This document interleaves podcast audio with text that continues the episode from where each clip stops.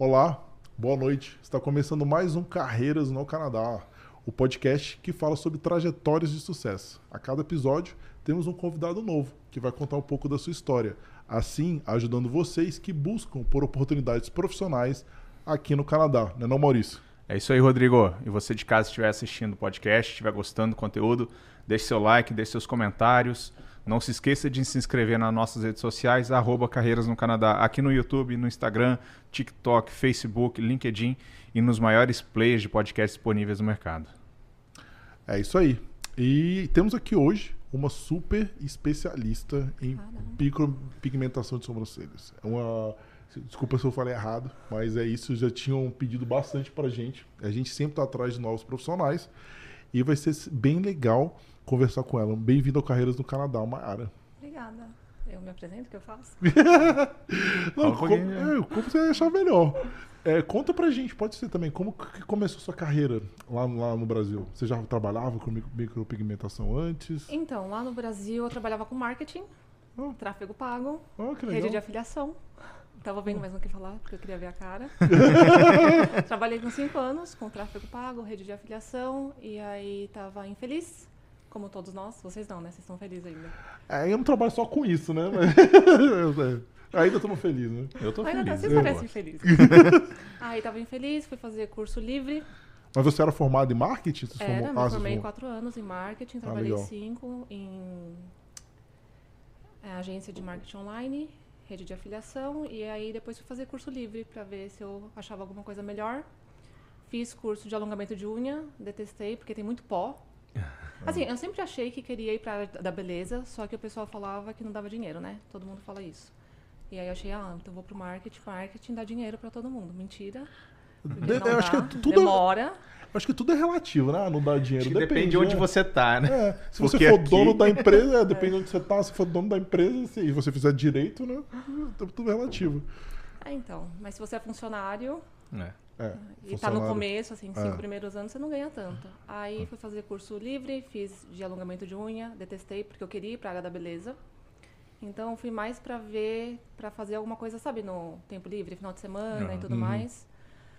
Aí detestei, e aí o próximo foi o da micropigmentação. Você falou certo, micropigmentação, ah, falei, microblading, tem vários tipos. É, desculpa a total suprema ignorância aqui do, do assunto, mas a micropigmentação é, é uma pintura de sobrancelha? Ou... É assim, micropigmentação é micropigmentar a pele. Então pode ser qualquer coisa. Até uma tatuagem é meio que uma micropigmentação, só que um pouco mais fundo. E a ah. micropigmentação é um pouco mais superficial, porque você está fazendo no rosto.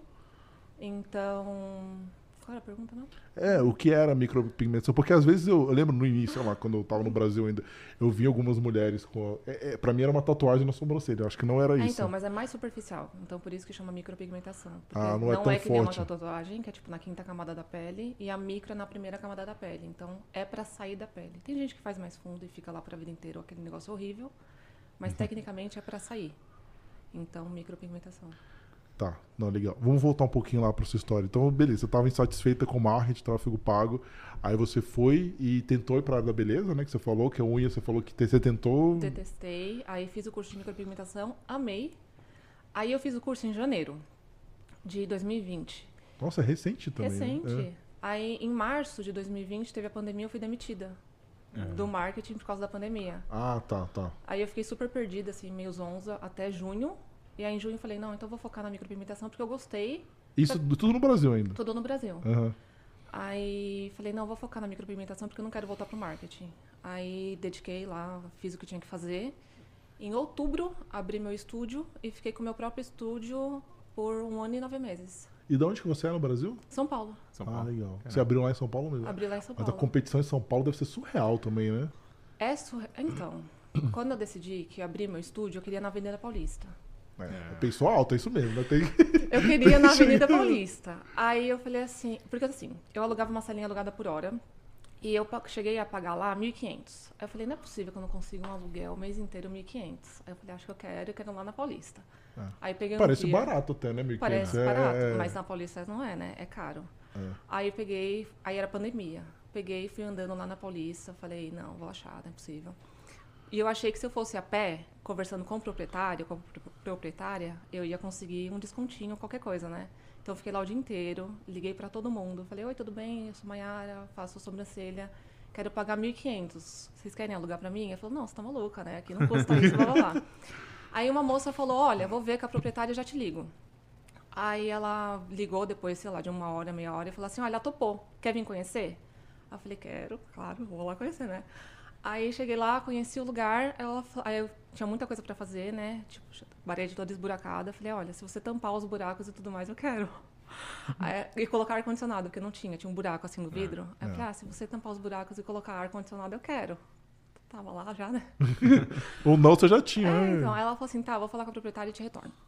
Aí ela falou com a proprietária, me retornou e falou assim, ah, a proprietária topou, então a sala é sua. Aí mandei a documentação, como eu tinha sido demitida, mandei os documentos dele. Ah. Tiago tá aqui. Mãe, uhum. Tiago tá aqui. mandei os documentos dele, junto com os meus, né, para ajudar na renda. Aí, quando ela falou, aí, tá, fui lá assinar o contrato. Quando eu fui lá assinar o contrato, ela falou assim: Olha, Mayara, eu vi o sobrenome do seu marido e ele tem o mesmo sobrenome do meu marido. Hum. E aí, ela, ela é casada com o primo dele. Aí oh. eu falei assim, tudo bom, então a sala é minha, fiquei Nossa, lá um ano e nove meses. Cara, quando tem que ser, né? Que coincidência. Então, tudo da Você não sabia, você não conhecia? Não sabia. Fui a pé, de prédio em prédio. Eu olhava o prédio e falava, esse, cara, esse prédio tem cara de bem campeiro, acho que eu vou nesse prédio que eu acho que é barato, porque eu queria pagar 1.500. Esse é o Canadian Style, eu já sabia. então, o canadense adora isso, de bater em porta-porta, entregar o resumê então. em mãos. É. é, então. Que legal. Aí eu achei esse prédio, era no Conjunto Nacional da Paulista. É. Ah, Fiquei lá um ano e nove meses. Então a competição lá foi ainda pior, só que é, ó, bem localizadíssimo, é. né? Eu é trabalhei ótimo. lá perto também. Dois minutos o metrô Consolação. Dei sorte, talvez, sei lá. É. Nossa, que legal. Ah, beleza. Aí, lógico, começou bem, né? Empreitado aí. e como que foi esse início? Como que você fez para conseguir clientes? Você bem que você manjava de tráfego pago, né? Já tinha meio. Não paguei tráfego Não pago. pagou? Não, porque o Instagram era novo. Hum. Então, assim, você paga o tráfego, só que se a pessoa chegar lá e não tem nada, ela fala, ah, não vou ficar aqui, né? É, é, sim, uhum. é, é. Então, não quis gastar dinheiro com isso, eu usava grupo de Facebook. Grupo de Facebook, grupo de WhatsApp família, tipo, manda aí pra todo mundo que você conhece. Sabe? Uhum. Que nem vocês, mandam aí pra todo mundo que vocês conhecem. Agora já todo é. mundo tá vendo e vai continuar vendo. e é. foi isso que eu consegui lá. E como que foi esse início? Porque você fez o curso e você já só tinha. Você não tinha atendido ainda. Não. É difícil. Porque uhum. micropigmentação parece fácil, só que é bem difícil, por isso que tem tanto trabalho ruim. Então, sei lá, usei minha mãe, minha tia, minha irmã. Teu cobaia. é que nem tatuagem que o pessoal usa um pedaço de porco ali. No... É, você é? treina no látex e aí depois você usa pessoas, usei a minha família, e aí depois você vai para os clientes, cobra baratinho, aí depois cobra um pouquinho mais caro, e depois você vai indo. Então é. foi assim, usei as fotos da minha família para conseguir mais gente, aí depois a foto dessa gente para conseguir mais gente. E você foi continuando divulgando no seu Instagram e no Facebook? Instagram, grupo de Facebook e grupo de WhatsApp.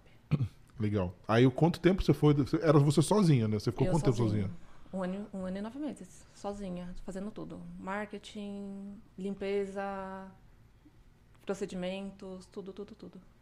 É, é legal que eu acho que ela é a segunda profissional de estética que a gente conversa, né, Maurício? A gente é. chamou a Natália, só que é, é outra pegada, né? A Natália cuida da pele e tal também. É. De repente também é interessante, a gente gosta de conectar nossos convidados. Opa, é. Natália... Natália é esteticista. Agora eu lembrei. É, é, que a gente entende muito, sabe, desses processos de beleza. ela é esteticista, tem uma galera com ela, inclusive um abração pra Natália. Foi bem legal o podcast dela. Bom, voltando. E o que, que, você achou dessa experiência? Você gostava, gostou, gostou mais do que o marketing? O que, que você pode dizer? É assim, eu fiquei lá um ano. Na verdade, quando eu fui demitida, em março, eu fiquei meio tipo, ai, preciso arranjar emprego, preciso arranjar emprego. Então, quando eu comecei a fazer micro, era tão bom trabalhar, tipo, só com mulher, aquele papinho, fazer sobrancelha. eu falei, cara, em algum momento vou ter que arranjar emprego.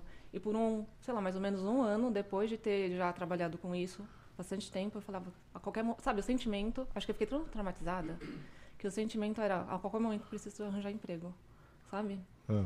Até hoje, às vezes, eu penso, falo, caramba, eu tô trabalhando, tá vindo dinheiro, mas será que qualquer hora eu vou precisar arranjar outra coisa?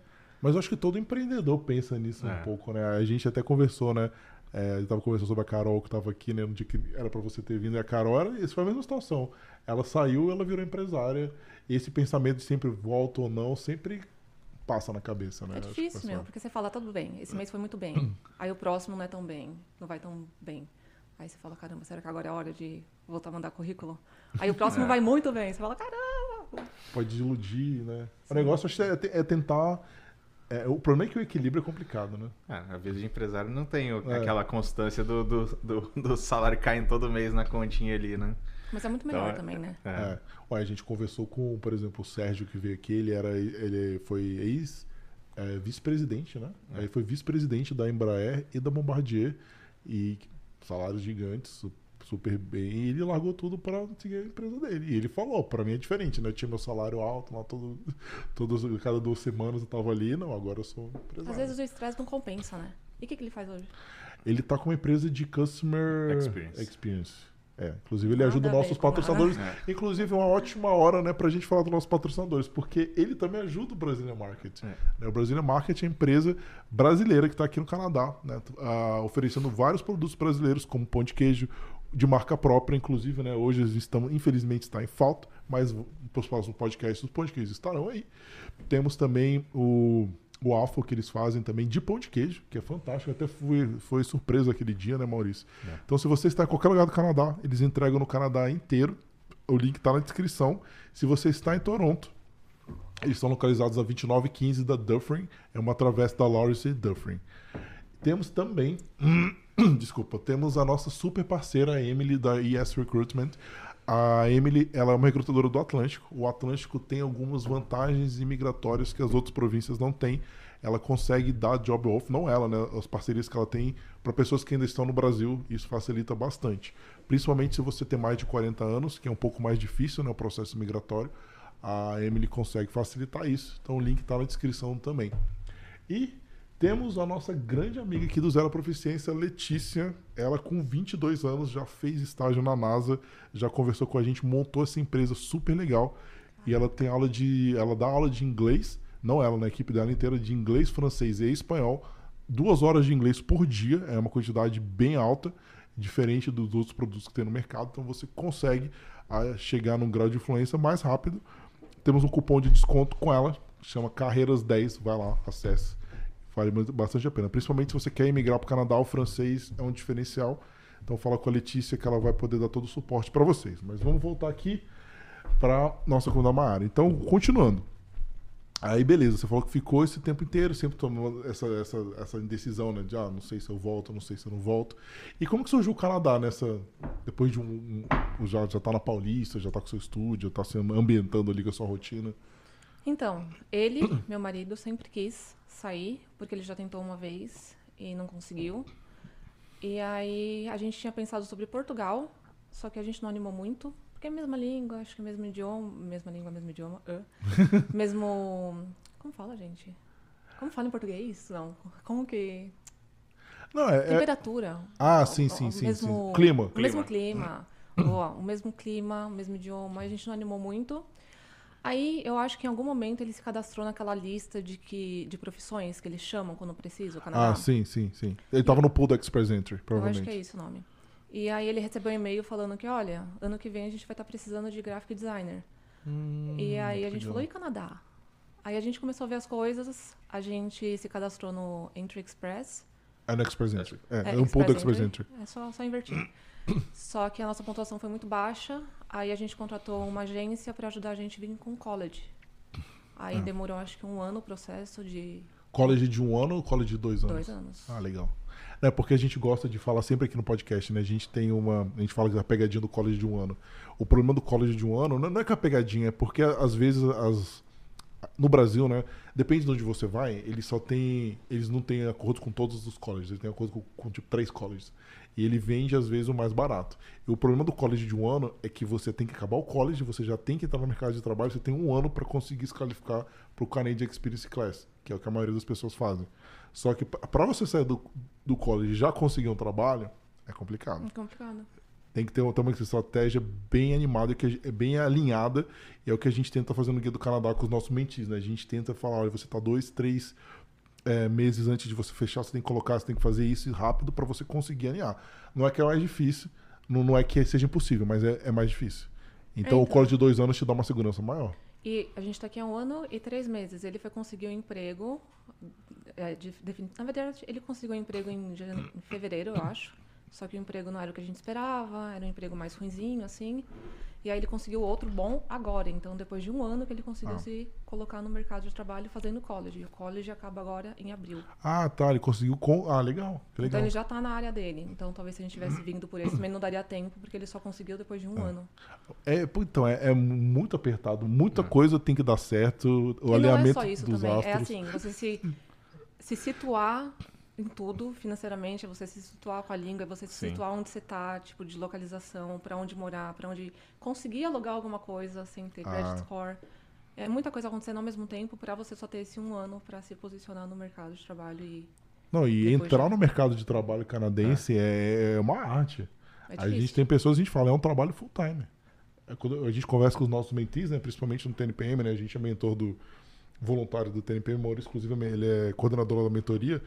É, é isso, você fala, olha, se prepare, você vai ficar oito horas na frente do computador e você vai ficar aplicando para emprego, vai ficar fazendo network, vai usar as técnicas que a gente vai te ensinar, aumentando sua network. É isso que você vai fazer. E ele só conseguiu porque ele começou a procurar fora de Toronto. Então ele achou em Calgary. A primeira ah. era de Vancouver, hum. o primeiro emprego que a gente achou que era bom, mas não era tão bom. E depois a próxima foi em Calgary. E aí agora ele tá lá. E tá dando tudo certo. Ah, que legal. Mas vou voltar um pouquinho antes, então, só no, no, no, tempo. Então, beleza. Aí vocês queriam sair, né? Ele já tinha tido experiência. Aí você, ah, Portugal não, que é a mesma língua, foram pro Canadá, vieram pelo, fazer o college aqui em Toronto. Por que Toronto? Vocês pensaram em outra província, outra cidade? Porque quando ele recebeu o e-mail falando que o Canadá ia precisar da profissão dele, eu falei, tá, então preciso ver se eu vou conseguir também fazer micropigmentação lá, porque eu não queria fazer outra coisa. Porque eu gosto muito de fazer o que eu faço. Aí eu fui no Instagram, na verdade, mentira, eu fui no Maps procurei todos os estúdios de micropigmentação, mandei mensagem para todos.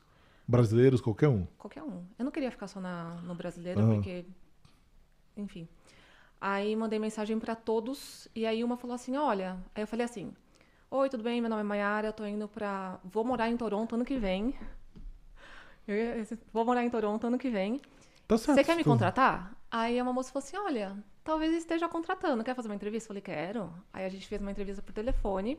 Que legal. Aí ela falou assim: ah, você passou. Não... Aí eu vou falar com o meu advogado. Aí ela falou com o advogado dela. Acho que não falou, foi nada. Ela falou que ia falar com o advogado dela e falou assim: olha, não consigo te trazer, te dar um visto para você vir, mas ah. você estando aqui eu te dou emprego. Aí eu falei assim, beleza, então. Aí eu falei assim, então pronto, é Toronto que a gente Deixa vai. eu te falar, na verdade ela consegue, né? A gente descobriu consegue, isso. Ela, ela, consegue. ela, não sabe que ela consegue. Ela não fala português, mas ela consegue. É, não, é porque a gente descobriu. A gente ela. A gente descobriu que a gente pode se contratar. É mesmo? O Terry tava A gente tem uma é. parceria com o consultor de imigração, que é o Terry. A gente achava que às vezes a gente confunde as regras. Né? Existe um, um plano pelo OIMP, sim, você precisa faturar, se não me engano, 5 milhões de dólares. Eu, eu, é, pro provincial, né? É, pro provincial. Não vou me atentar nos números, gente, eu posso estar falando besteira, mas tem um valor. Faturamento acima de um milhão. É, um milhão, isso. Um milhão tem que ter cinco é, residentes permanentes ou cinco canadenses, enfim. E esse sim, mas se você não, por exemplo, se a gente está aqui e a gente identifica que tem um, a gente precisa contratar um funcionário e não tem ninguém no Canadá que atinja isso, a gente pode dar entrada na LMAE e a gente conseguir de Mas você precisa fazer um monte de entrevista com o canadense e provar que você tentou é. contratar Sim, canadense. É pela né? LMAE. Eu acho que ela não queria o trabalho. E tudo bem, eu, não faria, eu faria o mesmo. Sabe? Mas você pode contratar uma agência que faz isso pra você. Entendeu? Enfim, não, ela não achou que valia o esforço. É. Aí tá bom, achei ela, falei, bom, tenho um emprego lá em Toronto se eu chegar lá, né? Então vamos para Toronto. E aí ele procurou o college em Toronto, aí a gente veio para Toronto, veio eu, ele, três gatos. Nossa. É, três gatos no avião é complicado. É isso que eu falo, foi de boa. Cara, a gente já escutou várias histórias aqui de animais, inclusive fugindo da. Teve um que fugiu, né? Teve um que fugiu. Deus o... me livre. A porta ficou. Eu não lembro quem foi. Não, não me conta, não. Eu, eu choro. não, fugiu, foi desespero. Até pegar o gato de volta. Ah, a, a história foi. Não vou chorar. não, pegaram o gato de volta, mas foi desesperador. Esqueci quem foi essa história do gato. Não foi a Carol, não, né? Não, foi. Ah, não, a gente conversou com muita gente. gente não, pelo amor de Deus, tava sem coleira. Tava dentro da, ca... da, caixinha, caixinha, e a caixinha abriu. Não, mas o nosso veio com caixinha, veio com coleira, veio com identificação. Falando, Deus me livre. Não, mas a coleira fica presa quando ele tá dentro da caixinha? A gente colocou peitoral, é. coleira, dentro da caixinha Amarra e também. Caixinha. É, tudo. Ah, tá. É, isso eu não sei os detalhes, mas eu sei que fugiu. Enfim. mas depois acharam, ficou de boa. É. Tá vivo, né? Tá, tá. Tu, ninguém, foi só um susto lá. Nenhum animal foi danificado, não, sei lá, não, como não. Tudo, tudo deu tudo certo. Eu, eu adoro gato, só que eu tenho alergia, não posso ficar perto, infelizmente. Ah, é, é, tem que tomar remédio, deve ter a pena. Mas enfim, vocês trouxeram, foi, foi tranquilo ou não? Foi tranquilo. Uma queria ficar passeando pelo avião, só que aí não podia, tinha que ficar trancada, aí gritava. O outro perdeu completamente. Sabe aqueles gatos malucos que fica, tipo, bem maluco mesmo dentro da Ah. casinha? E o outro parecia que nem tava lá. E a gente abriu a portinha depois que chegou no Airbnb e mesmo assim ele não quis sair, sabe? A gente É. falou, pode vir, tá seguro e tal. Porque são 10 horas, né? É, não, para o animal ficar preso dentro da caixinha. A gente tentava levar no banheiro, abrir, mas também o banheiro Mas vocês, tinham, vocês colocaram ele onde? Debaixo do banco? Como que é? tinha que ficar embaixo do banco, mas a maior parte do tempo ficou em cima do nosso colo. E a outra meio que ficou com a casinha aberta. E a gente tentava levar no banheiro, porque a gente comprou uma caixinha de areia portátil pra levar no banheiro e eles poderem comer e tal, usar o banheiro. Então, acho que quando a gente abria, tinha que colocar de volta na caixinha, que eles enlouqueciam, sabe? É, dava mais.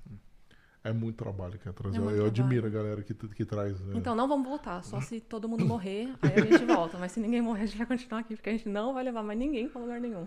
É, se viajar, tem, é, a gente tem contato das pessoas que tomam conta aí, é melhor. né? Não, agora só viaja um por vez. Ou eu ou ele. É. É, tá. Só um por vez pode passear.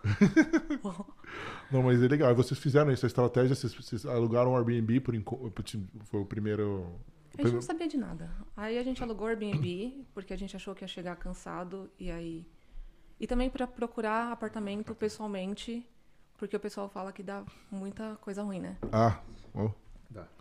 Aí a gente ficou... principalmente pra quem não, não tem credit score, não tem um monte de coisa. A galera. É- nada. Foi difícil, porque o pessoal queria pegar seis meses adiantado, ou credit score, e a gente conseguiu alugar por causa do meu contrato de trabalho. Ah, que Porque eu falei assim, olha, tô indo. Aí você já chegou com o work permit, ele tava fazendo college, você, tinha um, você tem um work É. permit. Aí eu Legal. falei pra ela, olha, tô indo. Aí ela me mandou um contrato, aí com esse contrato, que bom que ela não desistiu, né?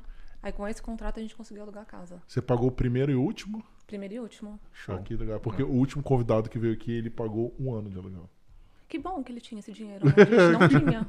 A gente tinha só o primeiro e último mesmo. Foi o único jeito que ele conseguiu ir várias vezes quando tá começando, tá chegando aqui. Depende muito da sorte de cada um. Tem um leilão. Você vai ver a casa, assim, ele marcou com você duas da tarde. Aí você, beleza, duas da tarde. Chega lá, duas da tarde, tem tipo 10 pessoas com você. Gente, Eu, fui- eu, quando eu cheguei aqui, eu fui embora uma vez. Eu falei, não, não foi pra isso que eu não, vim não falar com que 10 eu vim pessoas. é. Eu peguei e saí fora. Eu falei, eu vou ficar aqui com 10 pessoas. Gente, que absurdo. Não. Não. A gente achou um prédio. A gente gosta muito desse prédio. É um prédio bem rampeiro. Bem, bem rampeiro. A gente chama de. Não lembro o nome. comunidade, não é comunidade? Sei lá. Ah, então, aqui. O prédio que a gente mora. É bem, bem rampeiro, só que ele é muito bom. As coisas funcionam. Quando você reclama que alguma coisa parou de funcionar, eles arrumam rápido. Não, vocês estão bem, vocês estão chegando tá excelente. O Normal- aluguel é baratinho. Normalmente as pessoas quando entram a primeira, né, é sempre o basement. Vocês já estão no nível acima, já chegou. É, então, a gente não queria basement por causa dos gastos. Eles iam ficar sem janela. Como assim? Não É, pode. é verdade. Então a gente queria, um- a gente queria varanda. Ah.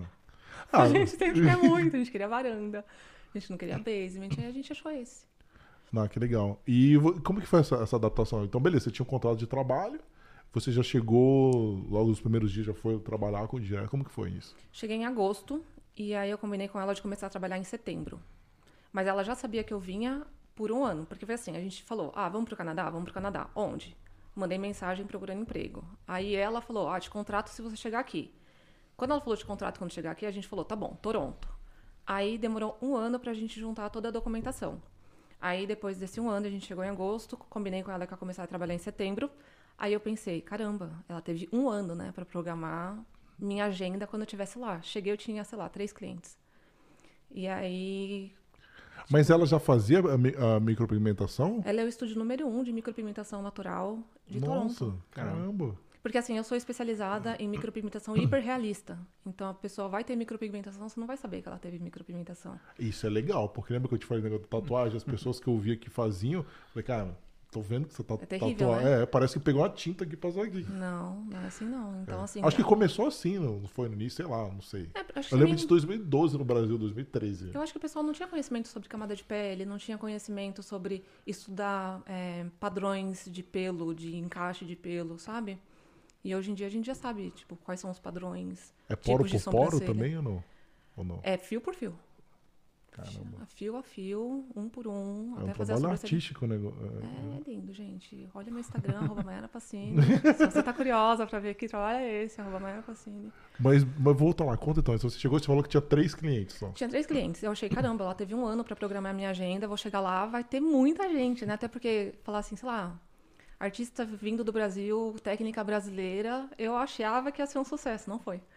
Então, cheguei, não tinha nenhuma cliente, aí falei, tá bom, a gente tem um dinheiro, vamos esperar. Setembro não teve cliente, outubro não teve cliente, aí comecei a entrar em desespero. Nada? Mas ela não tava te divulgando, não tava fazendo nada? Eu não sei o que aconteceu, cara. Não sei, porque hoje tô bem. Eu trabalho lá até hoje, hum. um ano depois. Mas não sei o que aconteceu. Acho que ela tava esperando, talvez. Ela, eu posso perguntar pra ela outra vez, né? Perguntar, e aí, Helena, o que aconteceu naquela época?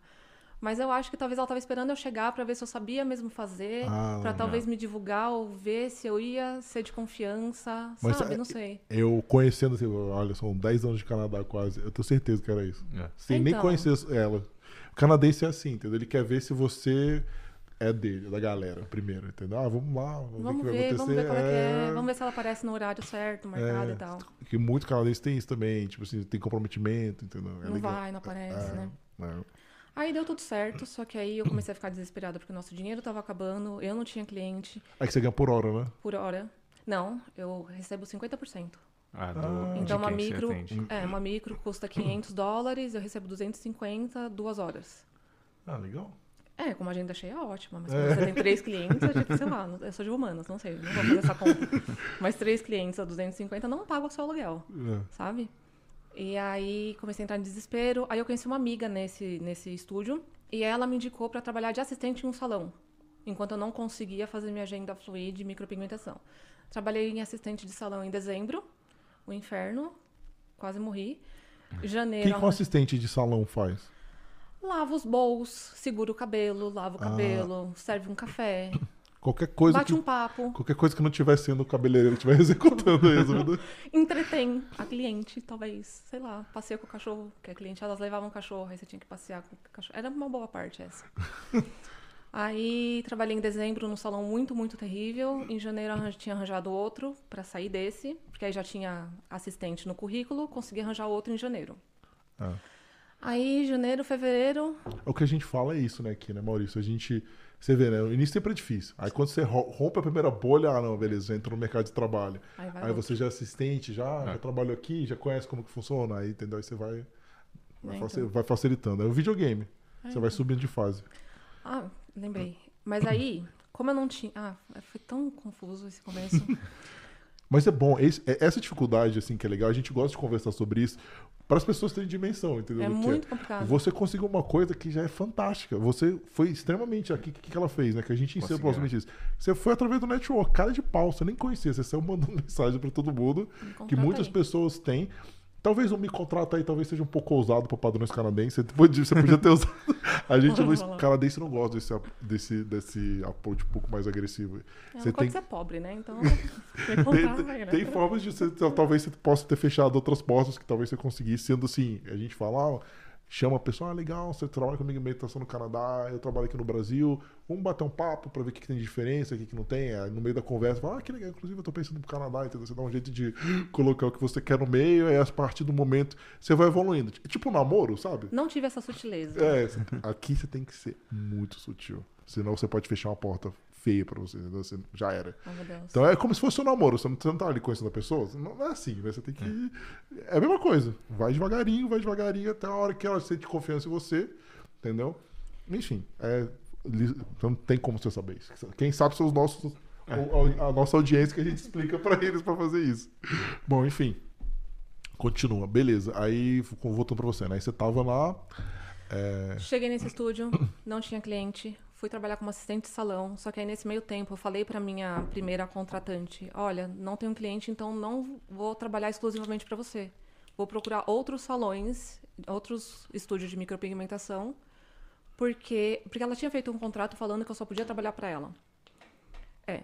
É, isso me soa é. estranho, conversam é. trabalho aberto. E aí, quando eu falei assim para ela, teve uma conversa, uma primeira hum. conversa, eu falei assim: olha, eu não tô tendo cliente, então eu vou procurar outros lugares para trabalhar também.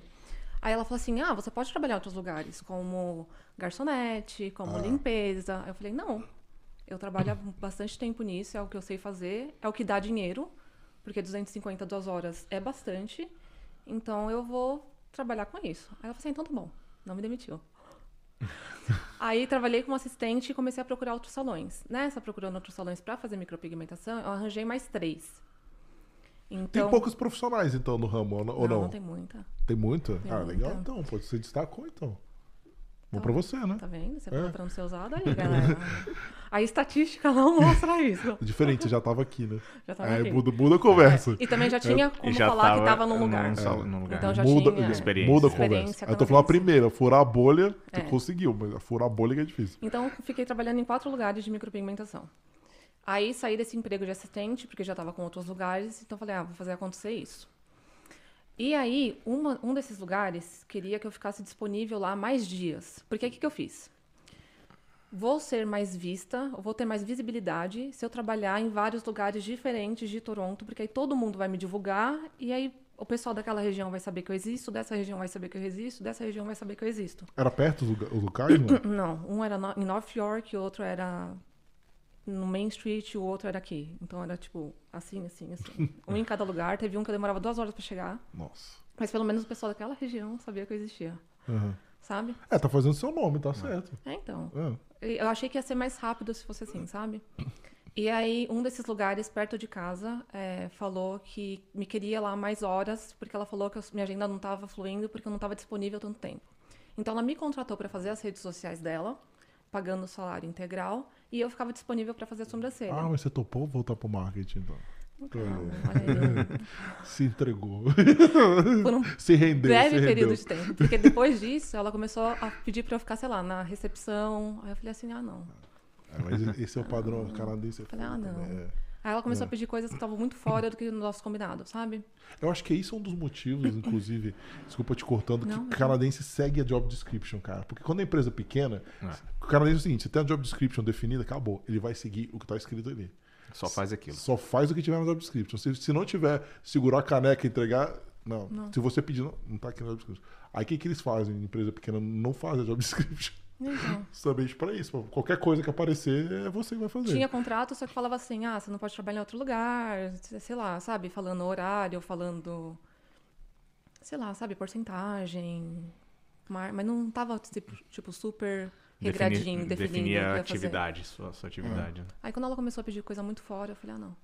Aí dei minhas duas semanas, ela não me pagou minhas duas semanas de aviso prévio, porque eu era contratada como employee, né? E ela não Ah, você pagou. tava como te forma. É, aí eu dei meu aviso prévio de duas semanas, ela só cortou meu acesso, não pagou minhas duas semanas. E aí a vida seguiu nos outros empregos. Aí eu arranjei um outro. Ah, aí sabe o que aconteceu? Cara, muita coisa aconteceu. Muita coisa aconteceu. Aí o que aconteceu? Nesse trabalho, em janeiro, de assistente, eu trabalhava, sei lá, aqui. Eu olhei assim e tinha o Brazilian Cl- Beauty Clinic. Aí eu mandei um e-mail pro Brazilian Beauty Clinic. Oi, tudo bem? Eu faço micropigmentação, me contrata? Não foi assim, tá? Foi mais sutil. Quer me contratar? E aí quiseram me contratar. E aí eu troquei esse emprego por outro emprego, então continuei com quatro empregos. E aí segui assim até agora há pouco. Que aí esse último O deslocamento que você perdia de tempo com o deslocamento era surreal também, eu né? via bastante vídeo, ouvia bastante podcast. Você faz, tem que fazer, então. Porque É. assim, ou eu não me deslocava e ficava só perto de casa e ninguém me conhecia, ou eu ia para lugares mais longe para aquela região saber que eu existo, porque ali já tem uma um público, porque ali já tem uma clientela, já tem um público e eles vão saber, porque eu me posto no Instagram, falar, ah, olha a Mayara aqui trabalhando, sabe? Entendi. É, você- você entende do marketing, né? Você faz o trabalho. Embora o canadense funcione um pouco diferente, né? O que o canadense olha é diferente do que o brasileiro olha, né? É, é- é bem distinto isso. Mas então, você chegou aqui abriu o seu ou não? Você, Ainda não. qual que são os planos? É, então, aí eu saí desses empregos por motivos diversos. Um é, tá expandindo e aí tá um pouco fechado. O outro teve uma briga, eu saí de lá. Aí o primeiro que eu consegui, ainda tô lá. E agora, agora eu tô tentando ver o que, que eu vou fazer na minha vida. Que eu, eu meio que já sei. Tipo, agora eu vou tentar mudar a estratégia, porque eu achei que se eu tivesse em vários lugares, as pessoas daquela região iam me conhecer, certo? Aí agora, por exemplo, eu preciso de visibilidade. Aí eu tô aqui e vou tentar fazer isso por esse próximo ano, sabe? Tipo, fazer parceria, tentar aparecer em blog, tentar em podcast, tentar fazer coisas pra ter visibilidade, mas não trabalhando pra outras pessoas. Ah. Vou continuar só nesse estúdio, que eu tô desde o começo. E aí, quem sabe. Seus clientes são mais brasileiros ou tanto faz de outras nacionalidades? Eu acho que agora é mais canadense. Ah. É porque se fosse brasileiro, a gente consegue botar vocês nos outros podcasts brasileiros aí, fácil. Todos os nossos amigos. Não, mas não tô fechando portas. Que isso? Pode? Aí, ó, pode sim. A gente conversa, a gente bota você em contato com eles, vai ser. Ela, alugou eu no caminhoneiro, vai ser engraçado. Não, é que eu não tenho problema é, em trabalhar com os brasileiros. O que eu acho é, acho que a comunidade brasileira é, sei lá, umas 20 mil pessoas. 45 aqui em Toronto. 45 GTA, é. aqui em Toronto. É. E de canadenses ou indianos ou outras pessoas é 10 milhões. É. Eu faço a sua sobrancelha hoje, você vem para um retorno depois de um mês e você só volta a fazer a sobrancelha comigo daqui um ano ou dois anos. Então eu preciso de no- gente nova o tempo inteiro. Ah. Eu não posso ficar só na, É, na comunidade brasileira, porque não vai ter tudo isso de gente para eu atender. é. Então pensei que precisava também estar na canadense. Ah, legal. Por isso a exposição em inglês é interessante pra você, com certeza. Talvez tenha feito mais mal do que bem, né? Por causa do inglês, mas acho que fez. Não, aqui, assim, eu, primeiro que você não fala inglês mal, eu assisti ali esse negócio. Assim, não é tão bom também. Mas assim, Bom tá tudo mal é bem. relativo. É que nem eu, eu costumo falar, que a galera aqui, o que acontece? Quem critica mais inglês de outro é brasileiro. Brasileira. O brasileiro que fala, É. o Canadá. Cara, vamos lá. É, que nem a minha ex-chefe falou, todo mundo. Eu assisti ali e entendi. Eu não entendo nada de beleza, nada, nada que você faz. Eu assisti lá e entendi tudo, tudo bem. Não, não, não tem nada que te impeça. Eu- uma das coisas que eu sempre falo aqui também é. é, como, por exemplo, entrevistador não é, não é examinador do IELTS. A galera acha que o- quando vai falar com o cara que vai te contratar, o cara. Oh, Present Perfect, errou aqui, ó. não é, você se comunica, você consegue conversar, acabou. Eu me faço entender. Cara, seu inglês tá longe de ser ruim, entendeu? Não, você fala de boa, você, é fluente, você não para nada, a pessoa te entende, aí você tem que fazer. Acabou. Você não tá ali pra ser professor de inglês, você tá lá pra fazer o seu trabalho. Sabe o que eu acho também? Os, bra- os canadenses ou de outras. é, Esqueci a palavra. Nacionalidades. Os canadenses ou de outras nacionalidades, eles têm muita paciência, eles são muito bonzinhos. Se você não tá entendendo, eu faço isso direto, e não é porque é português, é porque é tudo. É português, é inglês, é qualquer língua. Se eu aprender a falar, eu vou esquecer as palavras. E eles falam, isso, isso, e eles te ajudam. Hã? Eles vão completando sua frase pra você. Você só precisa do começo. Não, e aí o resto eles ajudam. Eles ficam assim, impressionados. Por exemplo, eu trabalhei com um canadense no meu time, né? E ele falava, eu não sei como você trabalha em outra língua, porque ele só fala inglês. O cara só fala É. inglês. Como você trabalha em outra língua, eu nunca ia conseguir. Porque eu É. trabalho na língua dele. Entendeu? Então a maioria deles nem fala outra língua. Então, e aqui, 50%, mais de 5%, agora passou, né? 51% é de imigrantes. Então, isso não é um problema nenhum. Eles são muito, muito, muito tranquilos. Aí Agora, se você vai falar qualquer coisa em inglês na frente de brasileira, aí tipo, ai, não é assim que pronuncia. É. Não, no meu Instagram eu sinto isso, porque aí também teve esse problema. O meu Instagram era do Brasil. E aí eu mudei pra cá. E aí, porque eu falava em português, os canadenses meio que não seguiam. Ah, ah. Aí também ele só entregava o meu conteúdo para brasileiro. E aí os canadenses começaram a seguir. Aí eu comecei a postar só em inglês, porque eu quero atingir mais canadenses. Aí comecei a postar em inglês. Aí vira e mexe tem mensagem de tipo, ah, mas não é assim que fala. É assim que fala. É, mas não é essa palavra, é outra palavra. Sabe que eu, eu gosto bastante, assim, é muito legal. Eu sigo uma professora de inglês que tá bem grande, que é a Camila Vilela. E ela é muito legal porque ela, em vez de fazer isso, de pegar um vídeo, ó, tem uns caras que fazem isso, né? sei lá, Anitta falando inglês. A cara pff, senta. A Anitta fala inglês bem pra cacete, né? Mas O que, que a assim, Anitta não faz bem? É. Eu sou fã de Anitta, não falo ela- de Anitta. é, vai lá e, tipo assim, fala mal, ela faz não. Ela pega o vídeo do cara falando inglês, seja ele quem for, e as expressões que ele tá usando, ela vai explicando, ó, isso aqui você pode usar numa situação dessa, uma situação daquilo, ó, ele falou isso, olha a entonação. Isso vai lá usando pra dar uma aula, em vez de pegar e criticar, ó, pronúncia. É uma coisa que eu sempre falo, inglês tem quatro skills, cara. O cara que tá analisando você, tá analisando o teu speaking, e os outros três. Eu quando costumava encher meu saco, eu assim, ah, não sei o que, tá aqui meu IELTS. Ah, Tira meu CLB 9 primeiro, depois você vem conversar comigo. eu não tenho IELTS. Entendeu? É isso, cara. É isso. Entendeu? Paciência. É, E assim, tem que fazer o que tem que ser feito.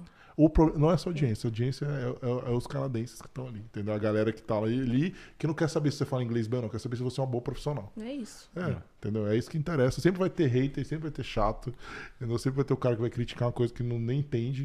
Não é Ainda isso. mais na internet, né? Nossa. É, a gente sofre com isso.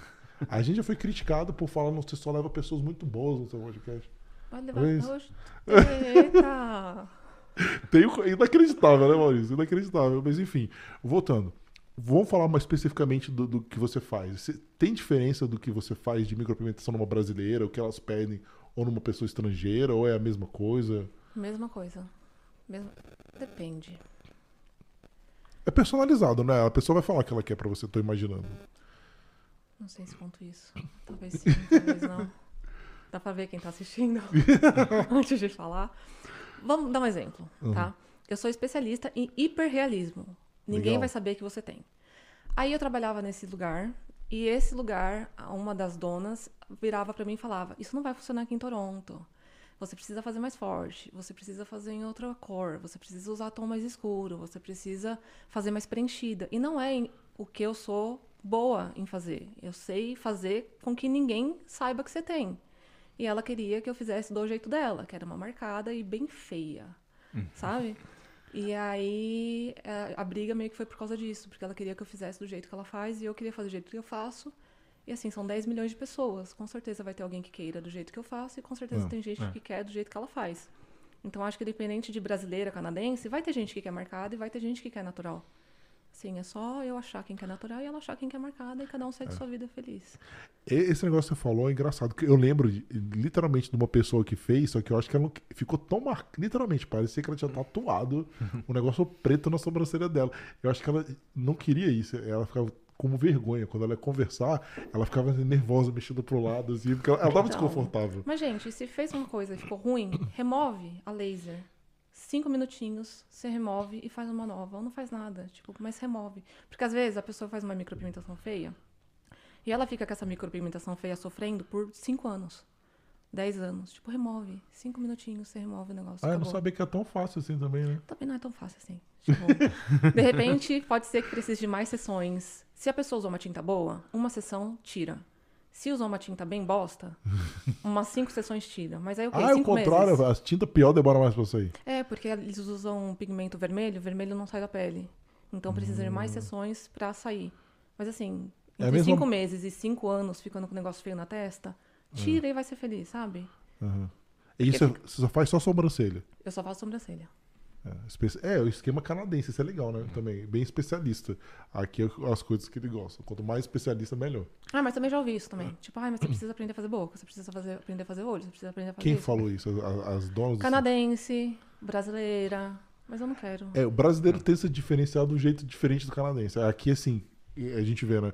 Quanto mais especialista você for, é uma das batalhas que a gente tem com o nosso mentista também, é falar, cara tem que ser especialista, porque se você é generalista, a pergunta que ele vai falar, beleza, você faz micropigmentação, estou inventando aqui, tá? Depilação, cabelo, unha, não sei o que, tá, mas você é bom em quê? Então. Não faz nada direito, né? Você faz 500 coisas aí, nada você faz bem feito. Porque aí não explica direito. Porque, por exemplo, meu Instagram é só sobrancelha. Aí eu falo sobre todas as cores, falo sobre, sobre todos os padrões, falo sobre todos os tipos, todos os formatos e tudo mais. Você tem que falar sobre sobrancelha, sobre boca, sobre olho. Já, é. É, Já ficou muito fruta. perdido. Sala de fruta total aí. E você acha que tem muita diferença do que de como você fazia no Brasil e aqui, em questão de instrumento, técnicas? No começo foi difícil achar coisas boas. Acho que não só achar coisas boas. É porque, por exemplo, vamos dar um exemplo. É... Como chama, gente? A parte de instrumento aqui, normalmente sempre falam que aqui tem mais opções, né? Eu acho que tem mais opções, só que opções diferentes. Hum. Então, o negócio que tira a dor, como chama? Anestesia. Anestesia. o anestésico, o creme anestésico. Mas você pode aplicar? Eu não sabia que podia. Posso, tem um ah. limite. Então, é. por exemplo, eu uso lidocaína 5%. Demorei para achar um anestésico que só tinha lidocaína, porque geralmente tem um outro componente lá que faz a pele ficar dura. Hum. E aí eu já não hum. consigo trabalhar numa pele que está enrijecida. Então, demorei um pouco para entender onde lojas sites, sabe? Porque você demora para ver, tipo, Mas tem site. gente que pede ou vai, vai do cliente ou você tem que aplicar sempre? Depende, porque eu faço mais superficial e mais natural, eu não preciso aplicar em todo mundo. Mas, por exemplo, uma pele mais flácida é mais fina, então ela vai sentir mais. Então, quando eu sei que eu vou receber uma pessoa assim, ou quando eu vejo que é assim, eu ponho. Porque eu sei que ela vai sentir mais. Eu não quero ninguém chorando. Ah. Sabe? Tipo, faz a sobrancelha, mas a lágrima tá aqui. Tipo, coitada, né?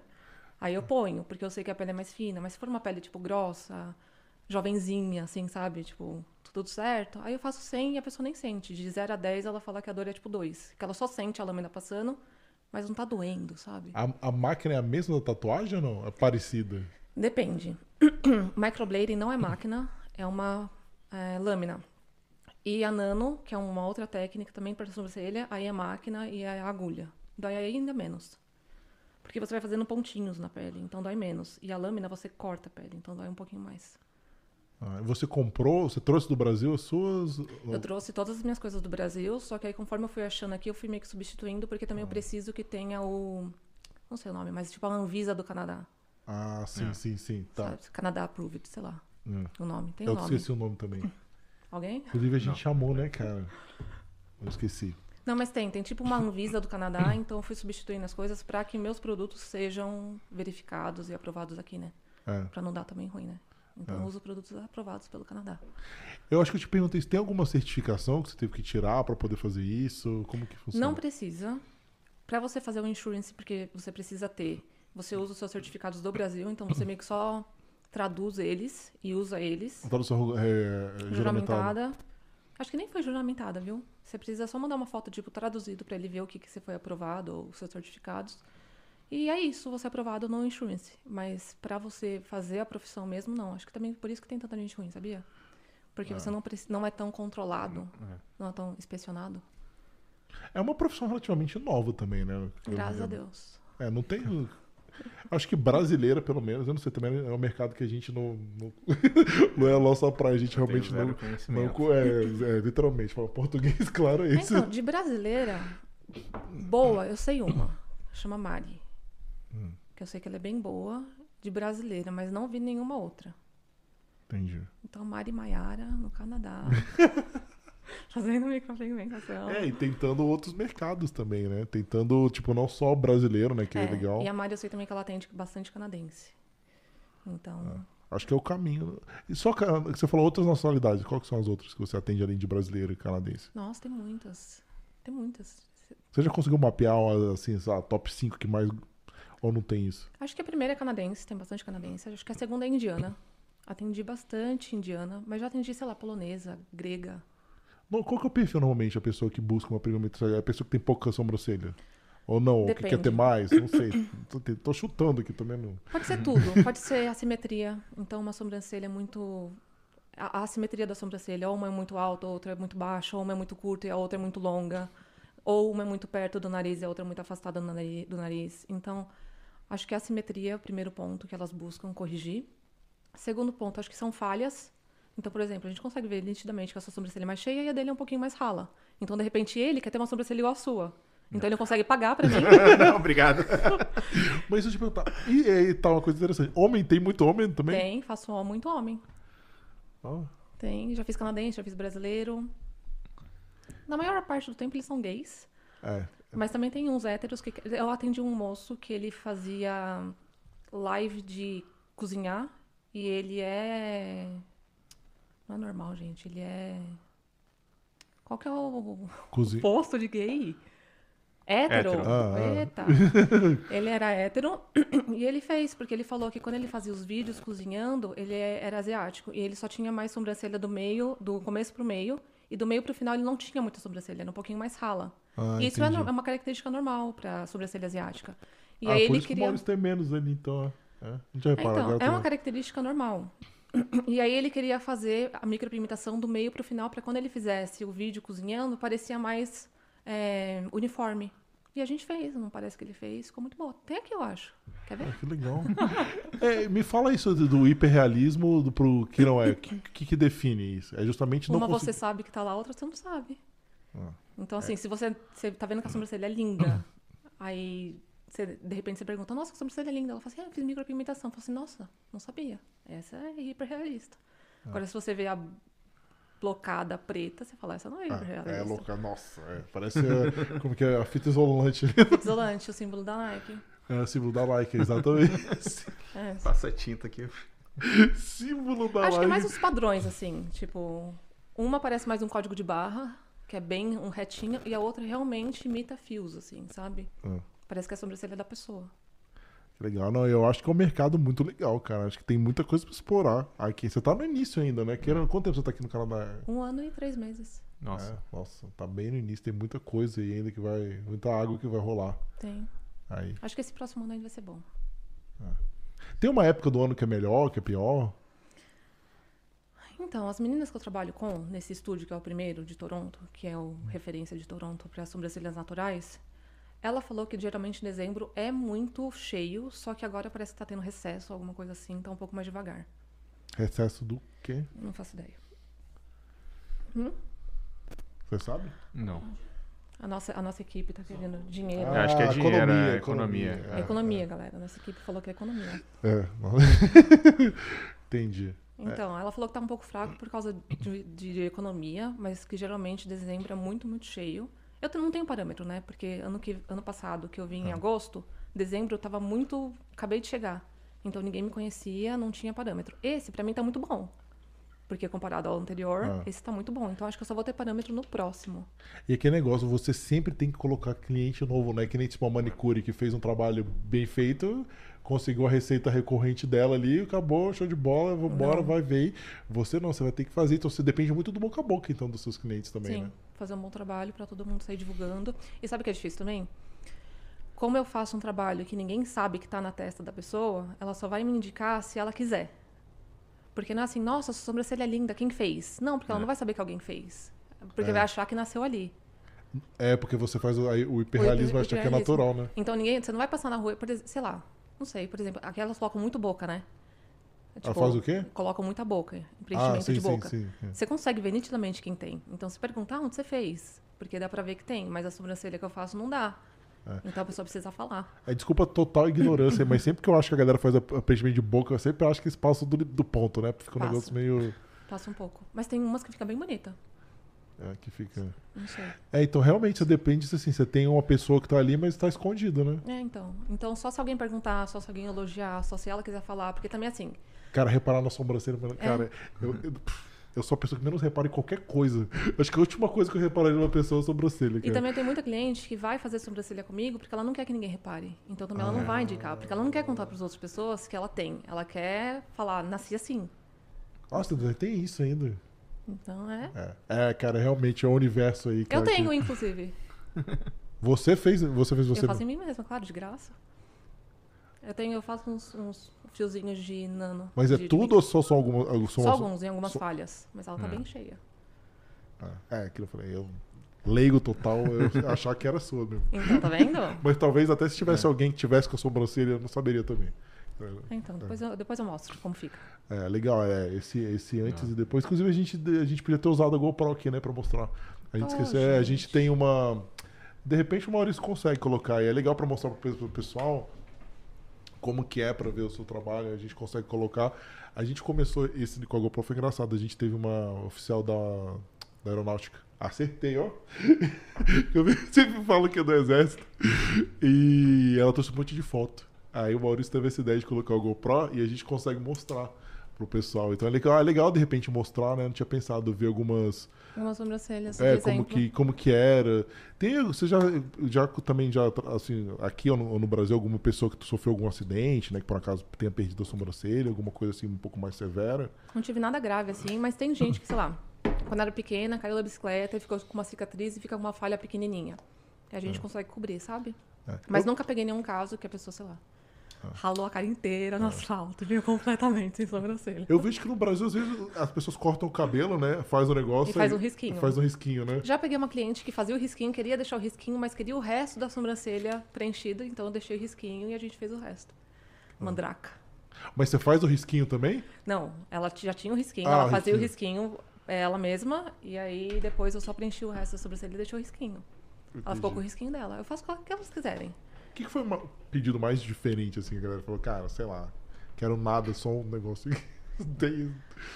Meu, é que assim. Não tem nada muito louco, porque também não tem muito pra onde ir, né? Ah, Mas já, já uma mulher já pagou o procedimento inteiro. No Brasil eu cobrava acho que 700, ela pagou 700 pra eu fazer, sei lá, dois fios.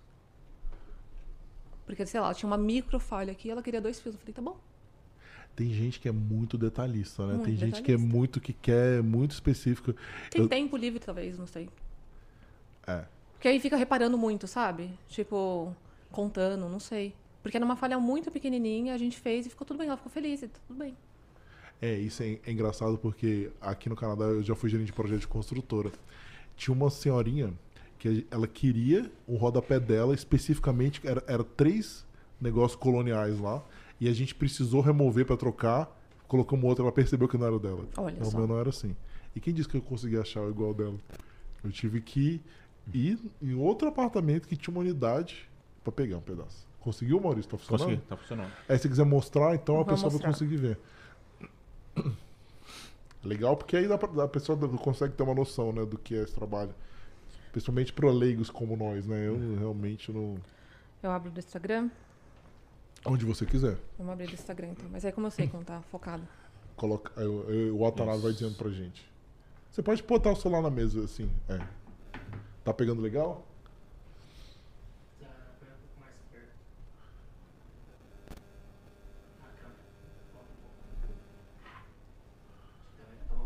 Tá bom? Dá pra ver a diferença de um pro outro? Do antes e depois? Se você quiser explicar alguma coisa pro pessoal entender. Então, por exemplo, esse aqui é uma microblading. Então é feito com uma lâmina. Não, tá tudo bem. Ah. Então é feito com uma lâmina, esse é o antes dela, e ela queria dar mais formato. Quando você dá zoom. Peraí, deixa eu só arrumar o dedo. Quando você dá zoom, você vê que todos os pelinhos são do mesmo tamanho. Porque é feito com uma lâmina, então você não consegue mudar a espessura. Certo? Esse é um tipo de micropigmentação. E aí a gente também tem. Esse sou eu.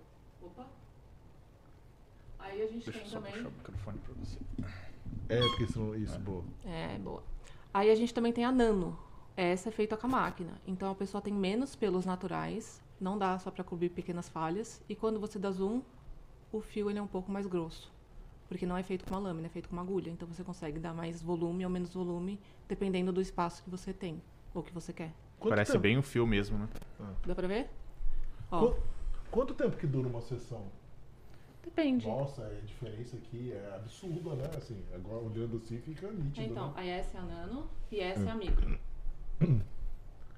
Não, mas as duas, assim, olhando assim, dá pra ver totalmente a Ah, diferença. Então, né? faz diferença. Quanto tempo demora mais ou menos uma sessão? Uma micro demora. Eu posso fazer em uma hora se eu não conversar, mas como eu gosto de conversar, então demora uma hora e meia. E a nano demora de duas a três, porque aí é mais trabalhoso mesmo, porque eu preciso dar volume em lugares muito específicos, então eu preciso trabalhar, tipo, um fio umas cinco vezes. Mas, mas ficar calado também, duas horas é chato, Ah, né? não. A gente fala de tudo. Exatamente tudo. Que legal. Não, eu achei, achei sensacional. Dá, dá pra ver. E idade que você falou? Tem, tem diferença de idade também? Então, eu não faço mais nova que 18 anos.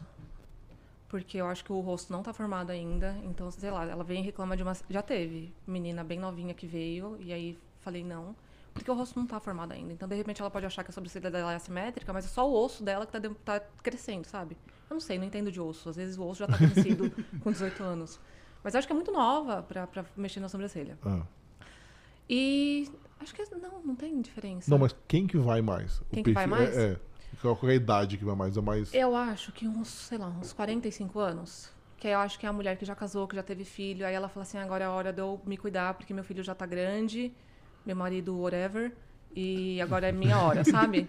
E ela vai, aí você vê que ela começa a mexer na sobrancelha, começa a fazer um, um preenchimento, um botox, arrumar o cabelo, porque aí ela quer se cuidar, sabe? Então acho que uns 45 é a idade que eu mais recebo cliente. Que legal, Independente da nacionalidade. Eu fiquei curioso sobre o indiano que você falou. Não achei que indiano bus- buscava esse tipo de. Muito indiana. Muito indiana. Acho que primeiro é canadense, depois é indiana. Adoro as indianas. É, que legal. É, então, a gente estava até falando esses dias, porque o sotaque do indiano é o sotaque que eu consigo entender perfeitamente. Agora, quando vem um britânico, Cara, mas agora, agora, agora me deu um nó na cabeça, cara. eu não consigo Agora, entender agora você me deu um nó na cabeça total. Porque, porque normalmente. Nossa, assim, eu assim, tô muito tempo aqui, né? Pra mim, sempre disparado, o mais difícil pra mim sempre foi indiano. E, tipo Grava assim, áudio indiano, eu consigo te traduzir inteiro. Olha cada isso. palavra. Olha isso. A galera sempre falou do escocês. Escocês pra mim é como se fosse. Eu, eu morei na Inglaterra, né? Pra mim, o britânico também. O australiano é chato, cara. O Australiano australiano é é chato. Eu não sei como que é. Nossa, é, é- Eles mudam, eles não falam days, falam dies. Eita, É. To die. É, é, é, difícil. é, é sinistro. Australiano, é, pra mim, a galera fala, cara, tem muita dificuldade pra entender. Até hoje, cara. Pra mim, o britânico é muito difícil. Caramba.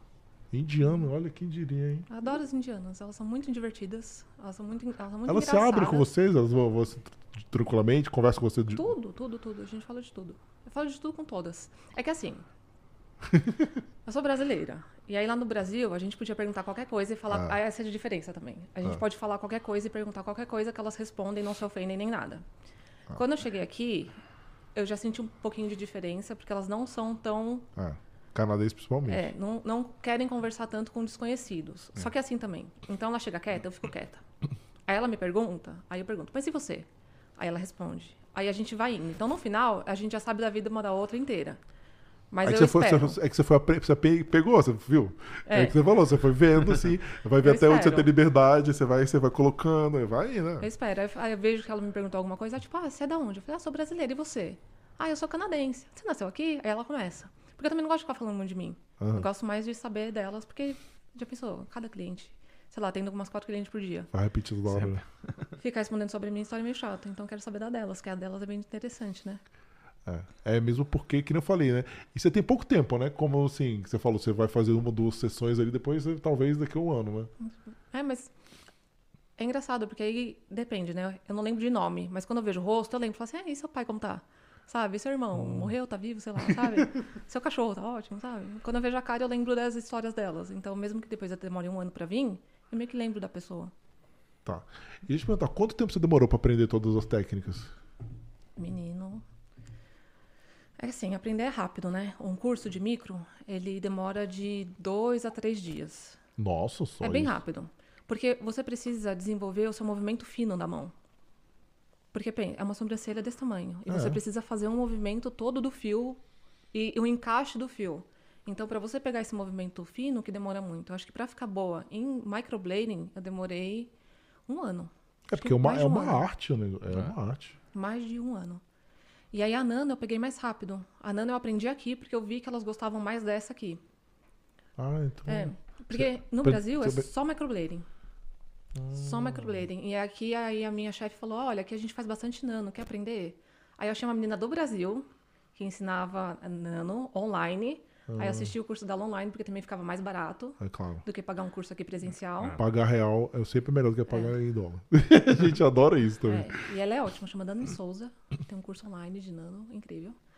E aí fiz o curso dela, e aí falei pra minha chefe, falei assim, olha, aprendi, você quer me arranjar algumas modelos aí? Ela falou assim, arranjo. Aí ela arranjou umas modelos, fiz umas modelos, tive as fotos, comecei a fazer nano, aí foi indo. E aqui elas pedem mais nano, acho que por causa do nome. Ela acha que micro é um pouco mais grossa, grosseira, e nano é um pouco mais fina. É. Mas na prática, Mas que- na prática não, é, depende muito de quem tá. Pelo que você tá explicando pra gente, depende de quem faz, né? depende de quem faz. E aí aprendi a nano aqui. Mas eu acho que essa é a diferença. Tipo, aqui o pessoal gosta mais de nano, no Brasil era só microblading. É interessante, porque, porque é uma profissão legal, né? É uma profissão que, tipo assim, obviamente, como você precisa de técnica ali que vai desenvolvendo, tem um mercado legal e remunera bem. Remunera bem, mas assim. Ah, você perguntou quanto tempo eu demorei pra ficar bom. Então acho que microblading eu demorei um ano.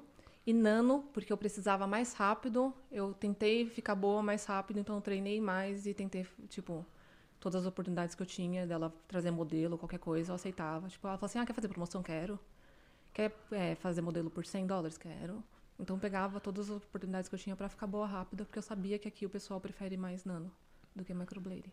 Então acho que eu demorei, sei lá, seis meses, três meses, quatro, sei lá. Não deu um ano ainda. Porque eu aprendi. A gente tá em Dezembro. Dezembro. dezembro? Eu acho que eu aprendi em março. Quantos meses dá, time? Nove meses. Nove meses. É, Ah, pô- quase pô- um ano. Não deu muita diferença, não, é o que eu tô falando. E quais que são os seus planos daqui pra frente agora? O que, que você pensa em fazer? Agora eu quero mudar o tipo de visibilidade. Então não quero mais trabalhar em vários estúdios para o estúdio me divulgar. Eu quero me divulgar, tipo, sabe aquele blog Toronto? Sei, sim, sim, sim, sim. É, sei lá, sabe? Ah, vai em restaurante novo, indica. Então quero que ele saiba, ah, vem no estúdio, me indica, sabe? Fazer de repente umas influencers. Quem sabe vai dar para abrir meu estúdio, né? Uhum. Lá para abril. Tem muita gente que usa, né? A gente, inclusive, tem contato com várias influências brasileiras e tal, mas eu acho que. É, o mercado tem que tentar todos, né? Todos. É. As- É que assim, como eu trabalho para os outros, é, eu trabalho em 50 a 50. Então 50 dela, 50 meu. Uhum. Então não tenho muito espaço para fazer o que eu quero. Porque no meu, em São Paulo, eu fazia de graça, fazia influencer, fazia quem quisesse, fazia. Não ganhava nada, mas aí ela indicava para não sei quem, sabe? Faço duas pelo preço de uma, sei lá, fazia uma promoção muito louca. E aí aqui, como eu não tenho o meu espaço, eu não consigo fazer promoção muito louca. Eu não consigo. Deu a louca no gerente, não consigo dar. Toda marqueteira que tem dentro de você consegue. tá presa. Tá presa, menina. Então, assim, quando- se eu conseguir abrir meu estúdio, vou fazer influência, vou fazer modelo, vou fazer brasileira, vou fazer todo mundo que quiser. É legal. É. é. E você pensa fazer isso, né? Você falou. Né? Tenta- Vou. Tá, tô planejando, tem uns móveis salvos na Amazon. É legal, não? Show de bola. Muito bom. Vamos falar então, aproveitar a deixa e falar dos nossos nossos patrocinadores. Só, só você esqueceu o MB Tax Group. Ah, é, olha primeira. isso, que, que absurdo. Justamente agora, na época, em dezembro, né? Já já vai entrar a Tax Season. Temos aqui nosso super parceiro, o Edgar, da MB Group Tax Solutions já veio aqui no Carreiras do Canadá também. Se você está procurando abrir conta corporativa, se você está querendo fazer seu imposto de renda, entre em contato com ele. Ele é um super especialista, tem um time que vai te ajudar. Se você tem está aqui no Canadá, quer fazer imposto de renda no Brasil, eu acho que esse é o grande diferencial do, do Edgar, né, Maurício? Ele faz tanto imposto de renda aqui como imposto de renda no Brasil também, declaração de investimento, enfim, tem, quando você investe. Uh, é um pouco mais complicado fazer a declaração. Se você está aqui no Canadá e é o seu primeiro imposto de renda, você tem que ir atrás do contador licenciado, então não tem choro, não tem vela. Entre em contato com o Edgar. Temos aqui também nossa super parceira da Brasil Remitência, Ângela, pioneiríssima aqui no Canadá com remessa de dinheiro. Ela está aqui há mais de 30 anos, ou seja, uma referência no mercado canadense aqui para brasileiros na parte de emissão de dinheiro. Inclusive, ela veio aqui no Carreiras, né? A gente gravou o episódio com ela, em breve vai pro ar, se não me engano, dia 3, né, Maurício? 3. 3 de janeiro eu vou começar o ano novo já com o melhor pessoa possível. Então, se você quer enviar dinheiro para o Brasil, entre em contato com a Brasil Remitência, que é a forma mais segura que você vai conseguir. Temos também aqui a nossa parceira da Cinco Casas, né? Cinco Casas, ela atua na área de Cinco e na área de Barry, também procurando a, as melhores moradias para focada no público latino. Isso que é legal, né? E a gente passa por. Infelizmente, os, os, imóveis aqui em Toronto, na GTA, estão um pouco mais caros nos últimos anos, os preços vêm subindo bastante. E os, todos, assim, muitas pessoas brasileiras, latinas, têm indo, têm subido um pouquinho né, para a região de Barry e eles são focados lá. Então, se você quer comprar sua casa nessa região, entre em contato com as cinco casas. E se você realmente comprar e quiser saber de opções de investimento, como que você vai financiar sua casa própria, a gente tem a nossa parceira da Just Mortgage Shops, que inclusive também já veio aqui no podcast, que ela está se desligando da aeronáutica né, e abriu essa empresa. Então, ela é uma mortgage broker licenciada, né? E todo, todo o trabalho, né, as opções de financiamento que ela tem lá, da compra de imóvel, ela faz compra, refinanciamento, equity takeout, acesso a grandes bancos de investimento, várias alternativas que podem te, te, te ajudar. Acho que é isso, Maurício. Agora eu não esqueci ninguém. Agora eu falei de todo mundo. é isso aí. Vamos lá, Maurício. Então você quer. Como começa? Tem pergunta para ela? Como que tá tem, Tem bastante, Opa, bastante pergunta aí. aqui. Ela da verdade Quem? agora. Mãe? Tem. Você tá aí? Antes, antes de passar para as perguntas, lembrar o pessoal se estiver gostando, deixe seu like, deixe seus comentários. Né? Não deixe de se inscrever aqui no canal arroba Carreiras no Canadá aqui no, no YouTube, no Instagram, TikTok, Facebook, LinkedIn, nos maiores plays de podcast disponíveis no mercado. Beleza? Então vamos lá, Mayara. Vamos entrar nas perguntas aqui. Ó. Tem a Jennifer aqui. Você já fez o curso de micro, micro antes de fazer o design, design de sobrancelhas? Boa, Jennifer. Então, então, não fiz o curso de design de sobrancelha porque minha família é só mulher. E eu sempre fiz a sobrancelha delas. Ia ter churrasco, o pessoal falava, Mayara, traz sua pinça e sua rena. Então, por isso, também esqueci de falar completamente disso. Mas, assim, é, eu sempre fui muito atenta a detalhe e sempre gostei muito de coisas manuais. Então, sempre fazia cabelo da minha família, da minha mãe, da minha irmã. Cortei o cabelo da Isabela bem mal uma vez. Coitada, desculpa, Isabela, publicamente. Mas já pintei o cabelo da minha mãe. Então, eu adorava fazer essas coisas de beleza. Ah. Então, sempre fazia a minha sobrancelha e a sobrancelha das mulheres da minha família. Então, designer já sabia, já tinha muito antes de começar. Então, quando eu decidi fazer sobrancelha, eu fui direto para micro. Porque rena, design, eu já sabia por causa que a minha família me ensinou para fazer nelas o de que graça. É, o que é o designer aí, para total ignorância de novo aqui? Tem vários tipos. Você pode, por exemplo, uma sobrancelha cheia que nem a sua, você só dá uma limpadinha, pra, porque a gente tem bastante fios que saem do formato. Então, assim, tem o seu formato natural e a gente pode dar uma limpadinha em volta só para parecer mais limpo. Hum, uma coisa assim louca assim. Ou, por exemplo, se você tem fios mais espaçados e você quer dar um formato para ela, eu posso definir um formato que vai ficar bom para o seu rosto e dou um formato e tiro os fios que estão fora do formato. Ah, entendi, entendi. Então tem vários tipos. O designer, então, necessariamente não tem pigmentação, é mais a correção ali do formato com que... a pinça, com a linha ou com a cera. Só e... para tirar os fios que você não quer que façam parte do seu, hum, seu formato de sobrancelha natural. Legal, legal. O que mais, Maurício? Vamos lá. A Mirella Santana tá aqui. Mayara, você consegue falar de boa com seus, com seus clientes? Consigo, porque elas ajudam bastante. Assim, no começo eu acho que era mais. É que assim. No começo, você faz o que tem que fazer. Então não tinha um inglês muito bom, era pior do que é hoje, e hoje já não é bom. É bom sim, eu ouvi. Mas era Mais bem do que o pior. suficiente pra trabalhar. É, É, de então. boa. Aí então, às vezes, às vezes eu precisava explicar alguma coisa pra elas que eu não tinha, e eu ia meio que caçando palavras assim, sabe? Tipo, ah, co- como que é, sei lá, sabe?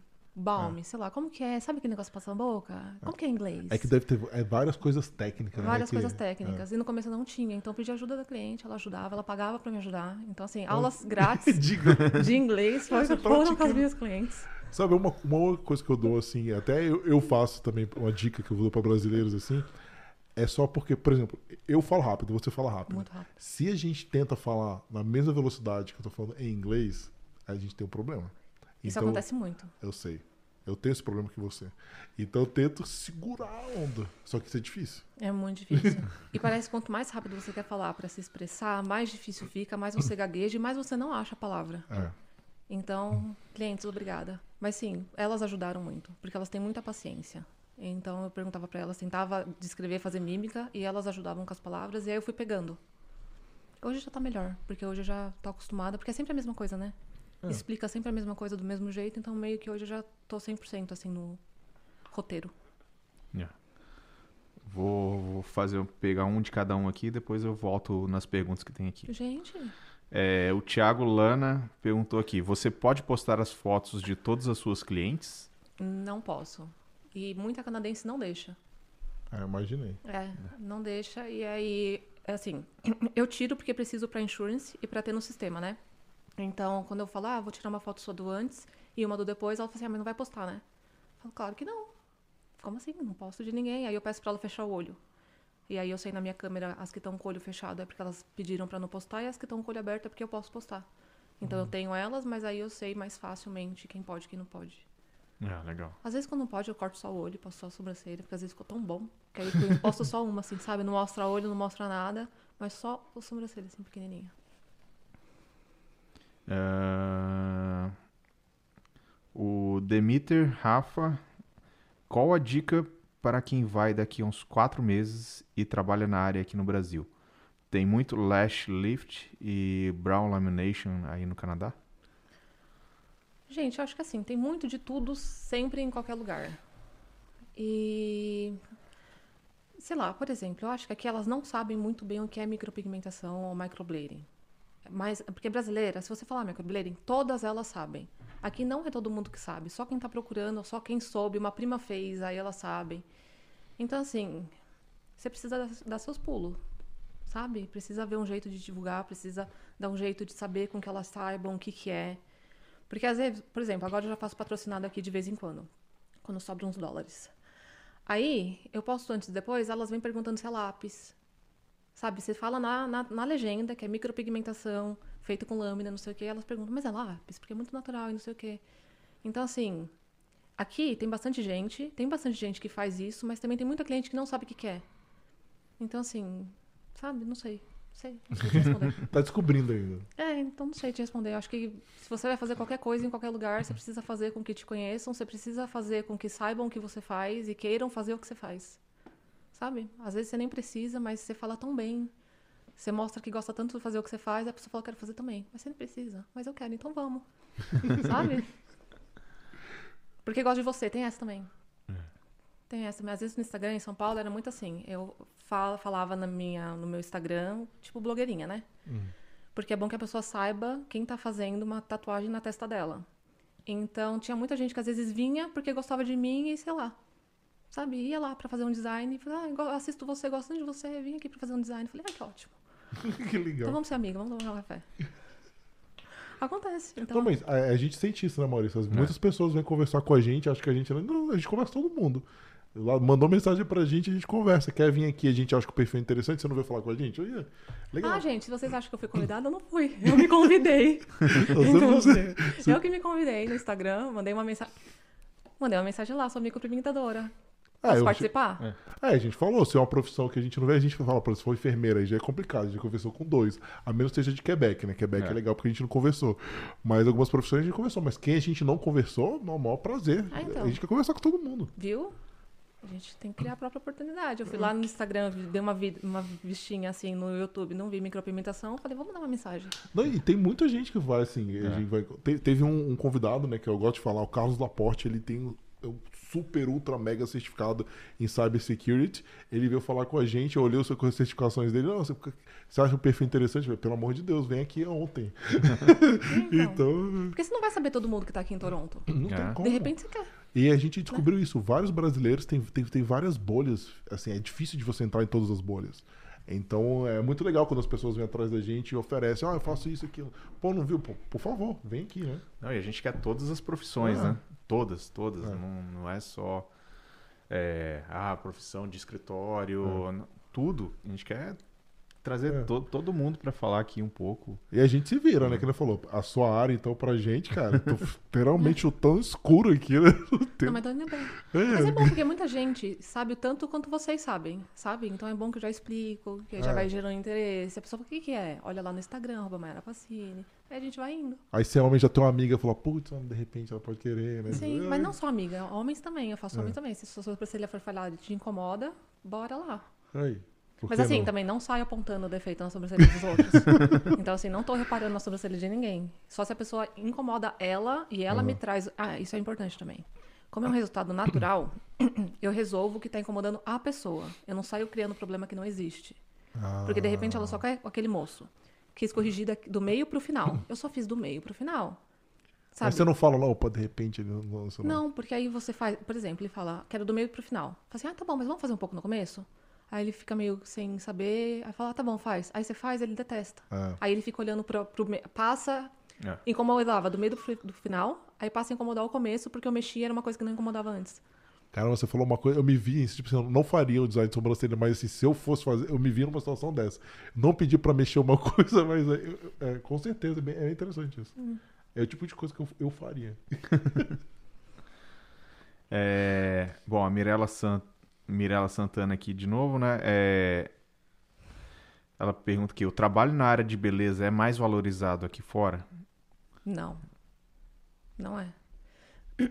Elas preferem ir jantar fora, elas preferem viajar, elas preferem gastar com o filho. Elas não cuidam tanto.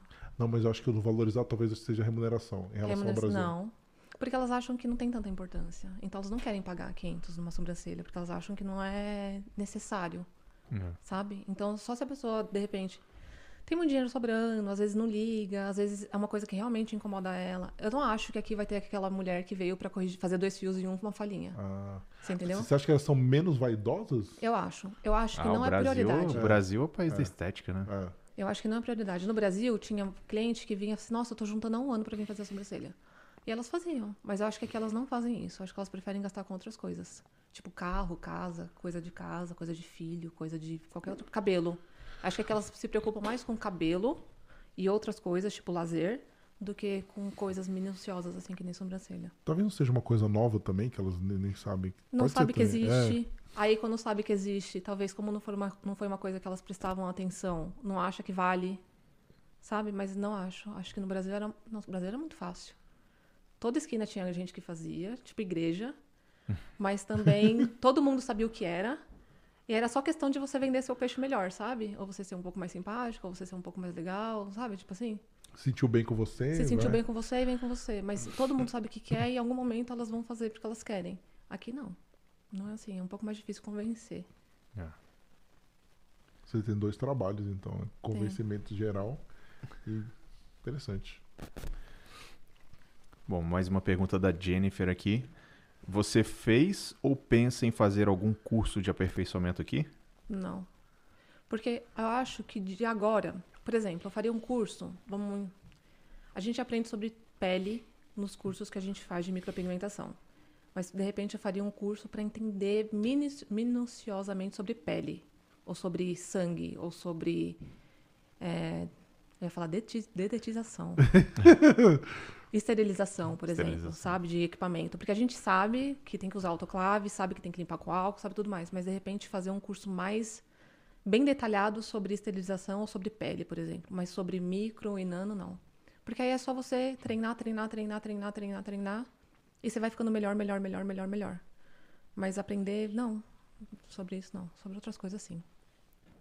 Boa. Uh, o Thiago Lana está perguntando: você dá aulas? Eu dou aulas. Dava aula no Brasil. Antes de sair, eu tive três turmas. E se eu tiver algum espaço aqui um dia, eu vou voltar a dar aula também. Tem até material, é só traduzir. Não, tá traduzir o material. Pensa fazer um curso? É, faço um kit, faço, traduzo o material, faço um, um livrinho. Um curso que for gravado, você pensa em fazer isso? Então, é difícil. Talvez gravado só avançado, porque aí a pessoa já está na área, a pessoa já entende mais ou menos, e aí você dá um avançado para aperfeiçoar ali, sabe? Mas. Você quer um in loco a pessoa me vendo você fazendo? É porque precisa, eu preciso corrigir postura de mão, preciso corrigir movimento dos dedos, porque o giro é muito sutil. Preciso corrigir é, movimento de mão.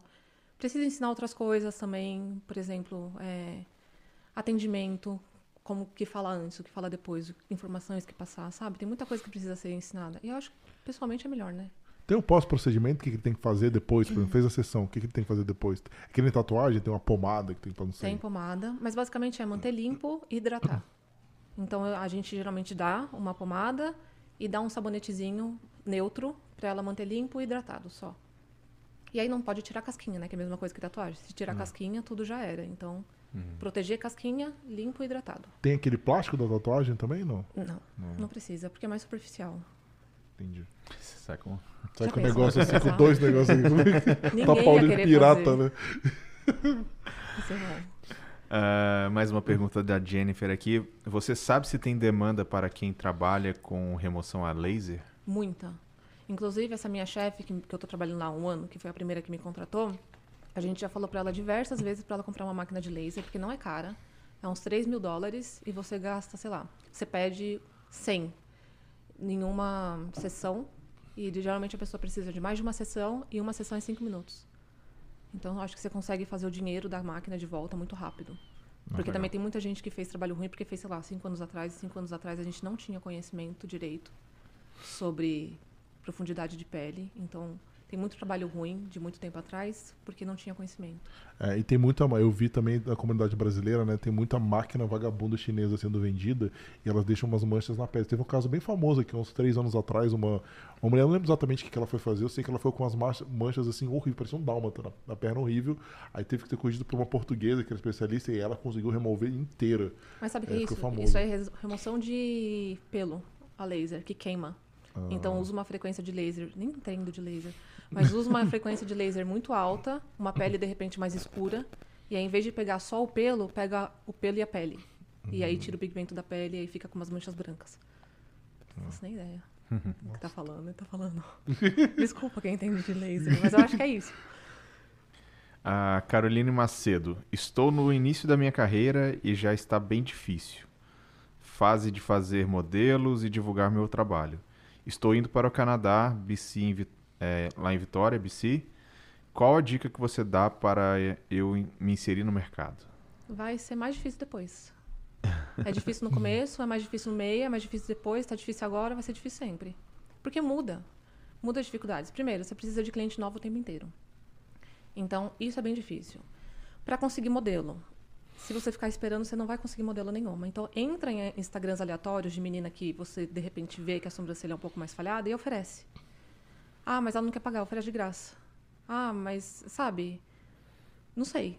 Porque você precisa da foto para conseguir mais gente. Você só vai conseguir foto se você fizer modelo. Se a modelo não quer pagar, faz de graça. Se a modelo quer pagar, sorte sua. você, não pode, você não pode pegar só uma modelo. Você precisa pegar uma pele preta, uma pele branca, uma pele morena, uma pele, sei lá, amarela. Então você precisa de diversos tipos de pele, você precisa de diversos tipos de cor de pelo. Então sai oferecendo. Eu acho que o Instagram não bloqueia se você mandar, sei lá, umas 10 mensagens por dia, ele libera. Não, 10 é tranquilo. Tranquilo, né? Então. Não, e você. Acho que a dica que você deu é a dica, né? Você foi atrás de pessoas que faziam, né? Você mandou mensagem. Eu acho que isso é uma dica de ouro. É. Tentar encontrar o salão, não sei, é salão normalmente. Eu né? acho que primeiro, você precisa ficar boa. Ah, sim, com certeza. Então, assim, perde ah. seu tempo ficando boa, perde seu tempo fazendo modelo, perde seu tempo todo dia praticando em látex, que é a pele artificial. Ficou boa, faz modelo para ter foto. Porque sabe o que eu acho? Acho que o pessoal quer pular step, sabe? É. Quer dar um passo muito maior que a perna. Então, fez o curso, já quer cliente. Mas você não está é. lá ainda, linda. Volta um pouquinho. Então, você precisa ficar boa no, no látex. Aí você usa o seu, o seu treino para conseguir modelo. Tipo, olha, tudo bem, eu aprendi, eu estou fazendo assim. posso fazer na sua testa? É meio terrível, não fala assim, tenta pensar um outro jeito. Mas aí você mostra, chama ela para ser seu modelo, sua modelo, tira foto. E aí também é outra coisa. Às vezes você faz modelo, você ainda não entende de foto. Aí a foto sai é. toda cagada. Aí você não consegue juntar a foto. Então você precisa aprender de foto primeiro. Então, pera. Faz o curso. Pratica. Fica boa no látex. Quando você ficar boa no látex, aí você aprende de foto. Quando você aprender foto, tirar foto direito, luz boa, ângulo bom, chama modelo. Chama modelo. Porque senão você chama modelo, você perde a foto. E aí você não consegue mais cliente porque você tirou foto ruim. Já fiz tanto isso. E tem uma coisa também que eu, que eu vi, isso é uma dica do especialista de marketing, né? ele fala muita coisa de cabeleireiro, né? Que, que vai uma pessoa, faz o cabelo, ele mostra o antes e depois. Ele falou, cara, a pessoa que vai no salão tem que mostrar a experiência. Não quer ver uma pessoa que era mais ou menos e o cabelo ficou melhor.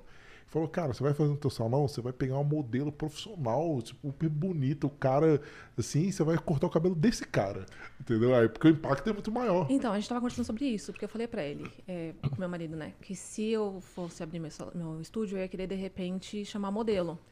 Mas aí, a menina que não é modelo, ela pode se sentir mal, mas não vai ficar igual em mim. Então, chama a modelo bonita e perfeita, mas chama também quem não é, porque a maioria da gente, a gente não é bonita desse jeito e a pessoa também precisa ter uma identificação, sabe? Sim. Tipo, olha, ela faz tipo, é bem bonita, mas também faz a mais ou menos. Legal. Ou tipo, a não padrão, porque também, sei lá, sabe? Nem a, a, modelo é bonita. Às vezes a não padrão também é bonita e sei lá. A versatilidade, né? É. Tem que testar também, né? Acho que precisa ter identificação. Você precisa ter. Porque às vezes eu entro nos Instagrams que só tem branca do olho azul. Eu falo, nossa, gente, e aí, cadê o resto? sabe? A maioria não é assim, cadê o resto? É. E, pessoa, e, tudo bem, faz sucesso. Cadê a diversidade, principalmente Canadá, é. né? Aqui é. tem que ter diversidade. Não é pra todo mundo. Aí, de repente, é. você vai lá com a sua sobrancelha preta ou com pelos escuros e não fica bom, porque a outra menina só fazia loira do olho azul. Hum. Aí, sabe? É tipo. E há uma dúvida que surgiu, assim, quando você foi entrevistado lá pra, pela pessoa que, que, que te deu a oferta de trabalho aqui, você chegou a mostrar o seu portfólio para ela? Como é que foi a entrevista lá? Meu Instagram já estava bem bonitinho porque eu sempre achei que isso fosse bem importante. Então, primeiro, quando eu mandei mensagem para ela, também mandei uma foto junto. Falo, olha, eu faço esse tipo de trabalho, é muito parecido com o seu, sabe? Porque assim na conversa, ah, talvez eu esteja contratando. Ah, tudo bem, aqui meu trabalho, não sei o quê, dá uma entrada no meu Instagram, vê como que tá.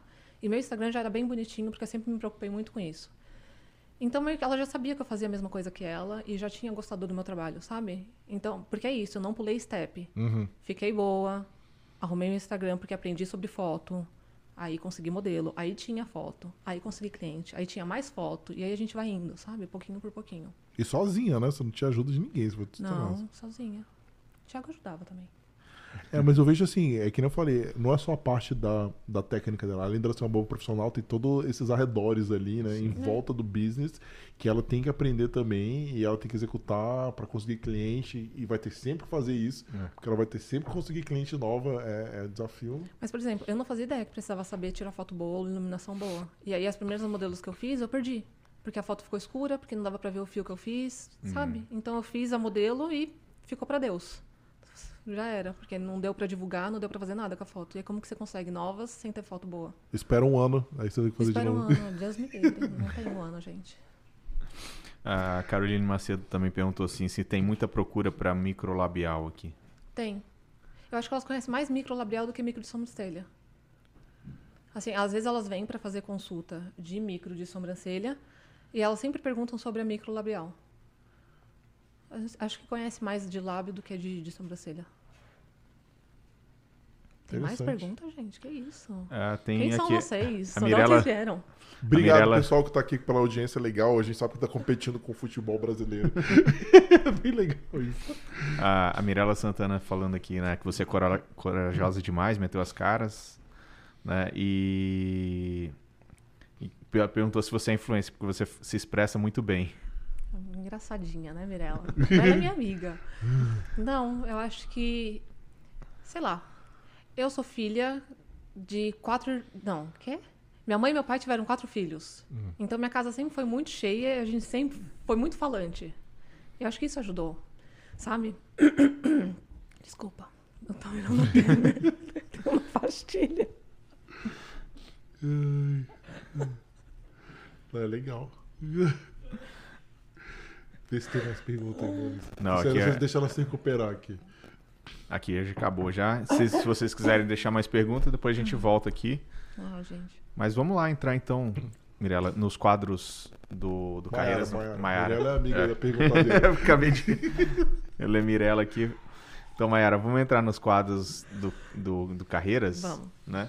Então, a primeiro, o primeiro quadro é um quadro sobre lazer. Né? Então, foi um- uma discussão que surgiu lá no nosso Instagram, arroba as Carre- Carreiras no Canadá, onde as pessoas estavam sentindo falta de lazer que elas tinham no Brasil aqui no Canadá. Então, estavam achando muito difícil se, se adaptar. Então, conta pra gente como que foi essa é, para você essa mudança, sair do Brasil pra cá, se você sentiu falta de lazer em alguma coisa aqui e hoje, depois de um ano, né, já estabelecido aqui, se você ainda sente falta de, dessa coisa que você tinha no Brasil, ou se você achou um novo lazer aqui. Então, acho que depende da pessoa e da rotina que ela tem. Eu e o Thiago, a gente sempre gostou de comer e ficar em casa. Então, o que a gente fazia lá, a gente tem aqui.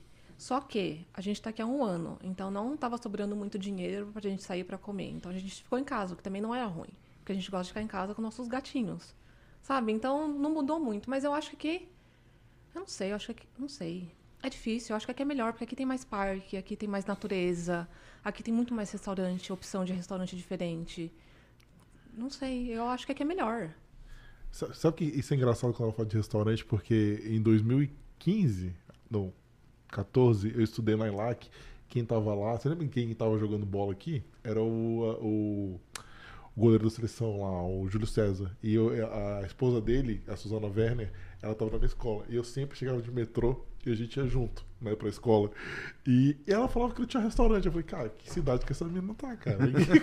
não, aqui não tem um restaurante, só tem fast food. Isso aqui. Eu falei, cara, você tá andando no lugar errado. É. Porque aqui tem comida Nossa. do mundo inteiro. Ah, então, é que lá pra baixo onde a gente tá, tem muita opção de restaurante. Muita, muita, muita opção de restaurante. Tem muito parque, tem, tem muita coisa pra fazer. Nossa. De restaurante eu brinco com meu filho, que a gente, a gente gosta também de comer e, e, e cozinhas de países diferentes, né? Então a gente fala, brinca que a gente vai pegar um mapa assim e começar a espetar os alfinetinhos de qual, qual é o país que a gente já foi comer comida. Então, isso é muito legal. Não tinha isso. Ah, sabe? É, então. E é olha, olha que tá falando de São Paulo. São Paulo E é São uma Paulo referência é- gastronômica Então, pesada, Só né? que, pra você comer em restaurante em São Paulo, a gente, antes de vir pra cá, a gente deu, um- deu a louca no gerente e a gente foi conhecer uns lugares. A gente gastava, sei lá, 600, 800. Aqui a gente pode ir, dois, os dois, em um restaurante muito bom, a gente gasta 150. Ah. Então você não precisa fazer tanto dinheiro para conhecer restaurantes novos. Em Sim. São Paulo você só conseguia re- conhecer restaurantes novos e bons se você fosse herdeiro. Coisa que muita gente não é. Eu paguei uma vez, eu lembro, um restaurante espanhol em São Paulo, isso em 2012, né? Antes de vir pra cá. 650 reais, cara. Olha aí. Um casal. Então, em São Paulo tem imagino hoje, restaurante. deve ser uns 1.300 hoje, né? É, em- em São Paulo tem restaurante, só que você não consegue ir, porque você não faz dinheiro suficiente para você É. conseguir comer fora. E aqui eu acho que é mais fácil, é mais o acessível. acesso É mais é acessível. mais né? acessível. É, se você comparar com o Acessível. salário mínimo, né? A referência que a gente faz aí é brutal. Coisa que o pessoal também não entende essa, essa comparação, né? Mas É. 150 fazendo a conversão fica a mesma coisa. Não É, fica, não porque fica você só. tá ganhando em dólar também. É, é sempre a referência tem que ser o salário mínimo. Quanto o salário mínimo no Brasil é mil reais? Aqui é 2.500 dólares. É Então. simples. Só fazer isso. Olha lá, sua mãe entrou, hein? Falou, Ei, ó, mãe, Luciana chegou, tá Ventura aqui, ó. Orgulho da mamãe. Te amo. Mãe, você tá atrasada. Dá- Depois fica aí, ela vai ter chance dela assistir tudo. É, vamos lá então para o nosso segundo quadro, que é uma pergunta bem simples e direta. O que é o Canadá para você? Cara, eu acho. Acho que pra gente, assim. A gente veio de São Paulo e morava em Jabaquara. As pessoas não gostam quando eu falo isso, mas eu não me sentia segura lá. Eu sempre achava que se eu saísse de casa ia ser assaltada e acontecia. Você era assaltada. E aqui, porque geralmente as pessoas que reclamam que eu fico falando isso o tempo inteiro é porque as pessoas eram de cidadezinhas do interior que não tinha tanta violência. Em São Paulo, era um inferno. Dava, sei lá, 5 horas da tarde, você tinha que ir pra casa. Era um toque de recolher que ninguém falava, assim, sabe? Você pode dar suas caras e tentar. Só que você vai perder seu celular, ou talvez sua vida, você não sabe. E aqui é muito seguro, sabe? Lá pra baixo é um pouco menos. Só que eu acho que é segurança. É segurança, é lazer, é acesso, é poder de compra. É paz. Eu me sinto segura aqui, eu tô em paz. Segurança a gente gosta de falar, né, Maurício? Ah. Conta a sua história clássica de segurança. Por que, que o Maurício veio pra cá? Ah, não, é o eu já contei no meu podcast, mas assim, é um dos motivos principais que eu vim para cá foi decisão, é, questão de segurança, né? Então eu tava conversando com minha esposa, eu precisava trocar o carro dela, eu falei assim, ah, então tá, então vamos trocar seu carro, né? Qual que você quer? Ela falou, qualquer um, mas tem que ser blindado. Isso porque todos os meus carros já eram rastreados, já tinha rastreador em todos os carros, né? Porque andava com as crianças para cima e para baixo. E se pega o carro e some com as crianças dentro, né? Então, imagina. Então já tinha rastreador em todos os carros e, e aí, cara, pô, mais agora eu ter um carro blindado, falei, peraí, né? Então, Então, tá na hora da final, gente repe- repensar, É, né? Então, no final, a gente tinha carro blindado também. A gente trocou um carro que a gente tinha por um carro blindado, só que não era sempre. Eu ia pra Paulista e eu morava pertinho do metrô Jabaquara. Eu ia de metrô e voltava de metrô. Só que assim, nem sempre ele conseguia me buscar no metrô Jabaquara. E aí tinha que descer andando, aí tudo escuro. Aí aquele medo, aí passa motoqueiro, se esconde atrás do carro. Tipo, isso não é vida. Aí você não pode ter o banco no celular. Você tem que ter o banco em algum aparelho dentro de casa e não pode sair. Aí você precisa fazer um Pix, não dá pra fazer Pix. É, eu até falo, porque pra mim, olha, eu saí de São Paulo em 2013, eu voltei pra lá, fiquei quatro meses em São Paulo em 2017. Não tinha Pix na época. Acho que o Pix é bom e é ruim, né? Nesse caso de segurança. Só que quando eu voltei, assim, eu já tive um amigo assassinado em 2012, que, pô, traumático. Até hoje ninguém sabe que- quem foi o cara que eu assassinou esse amigo. Em 2017 eu tava morando no Morumbi. Eu lembro quando eu mudei pra Eu fiquei dois meses só lá. Quando eu cheguei lá, tinha a, a, a, a polícia tinha acabado de, de matar 10 pessoas no Morumbi, que era uma gangue de, de pessoas que estavam assaltando lá as pessoas no Morumbi. Aí uma semana depois, uma gangue fechou a ponte do Morumbi, fez um arrastão em todo mundo. Foi esse que eu cheguei pra minha esposa, eu conversei, eu falei, caramba, tá tipo do lado de casa. Você vai esperar o quê? Vambora. A gente já tinha morado antes fora, né? Aí eu falei, não, vambora. Fiz tudo pra, pra poder sair, porque segurança, a gente é o maníaco da segurança, né? Ah, menina, a gente sofreu um golpe também. A gente perdeu 7 mil. 7 No mil reais Brasil? No Brasil, porque foi assim. Caramba. Trabalhei, sei lá, 12 horas. Aí falei, cara, eu tô com muita fome, não vai dar pra preparar nada, vamos pedir alguma coisa. Ele também tinha trabalhado o dia inteiro. Aí a gente pediu comida, sei lá, umas 11 horas da noite. Aí, sei lá, iFood. Aí o iFood, era Rap, né? Foi o Rap. Aí o Rap, pode falar nome? Pode, Pode. Já, falou também, agora já. Se não puder, não pode Eita, falar. Não convida mais. Não, pode falar. Aí, tá bom, o, a- o aplicativo. Pedimos por aplicativo. Aí alguém ligou e falou assim: Oi, tudo bem? Você é o Thiago que mora na rua tal, no endereço tal? Sou. O motoqueiro caiu, não vai dar pra ir, vamos mandar outra pessoa. Só que pra ir mais rápido pode ser maquininha, porque vai ter que cancelar esse, porque o motoqueiro que tá atrelado a esse morreu, sei lá. Caiu de moto e se ralou. Esse mesmo. É que eu sei que a Mirella tá assistindo, ela vai gostar dessa. Aí, beleza. Aí falou, claro, a gente tá com muita fome, então manda o cara com a maquininha. Aí ele desceu com, o- com o cartão dele e deu como não aprovado. Aí ele subiu e foi pegar o meu, pra tentar passar o meu, porque o dele não tava passando. Tentou duas vezes? Tentou duas vezes, não passou. Quando foi o meu, passou. O Itaú, o Itaú deixou aprovar 11 horas da noite, 7 mil. Na Caraca. minha conta, foi crédito. Ah, ele colocou, você não viu o que ele tava digitando? Não, não, pareceu certo. Eu falei pra ele, quando ele subiu pra pegar, eu falei, isso tá estranho, confere na maquininha. Ele conferiu, tava lá, sei lá, 100 reais. E Só que passou 7 mil. Ah, deve ser aquelas máquinas falsas, Ah. né? É, aí a gente perdeu 7 mil, aí eu falei pro Itaú que não ia pagar a fatu- a fatura, porque tinha minhas coisas lá também. Aham. Aí eu falei, então tá bom, então eu fui roubada, vocês também não vão receber, porque também não vou pagar minha fatura. Aí, Mas eles não te ressarciram. não, aí ressarciram. Ah, tá. É, porque pela mínima segurança jurídica tem que ter. No Brasil, é... Não, mas só ressarciram porque eu entrei com uma reclamação no Banco Central. Mas você chegou a pagar a fatura então, né? Não paguei. Não pagou. Eu falei, não vou pagar, e tô abrindo uma reclamação no Banco Central, e aí eles me reembolsaram. Não ia pagar nada, Não. ia sujar meu nome. Falei, Vai sujar meu nome e o seu também.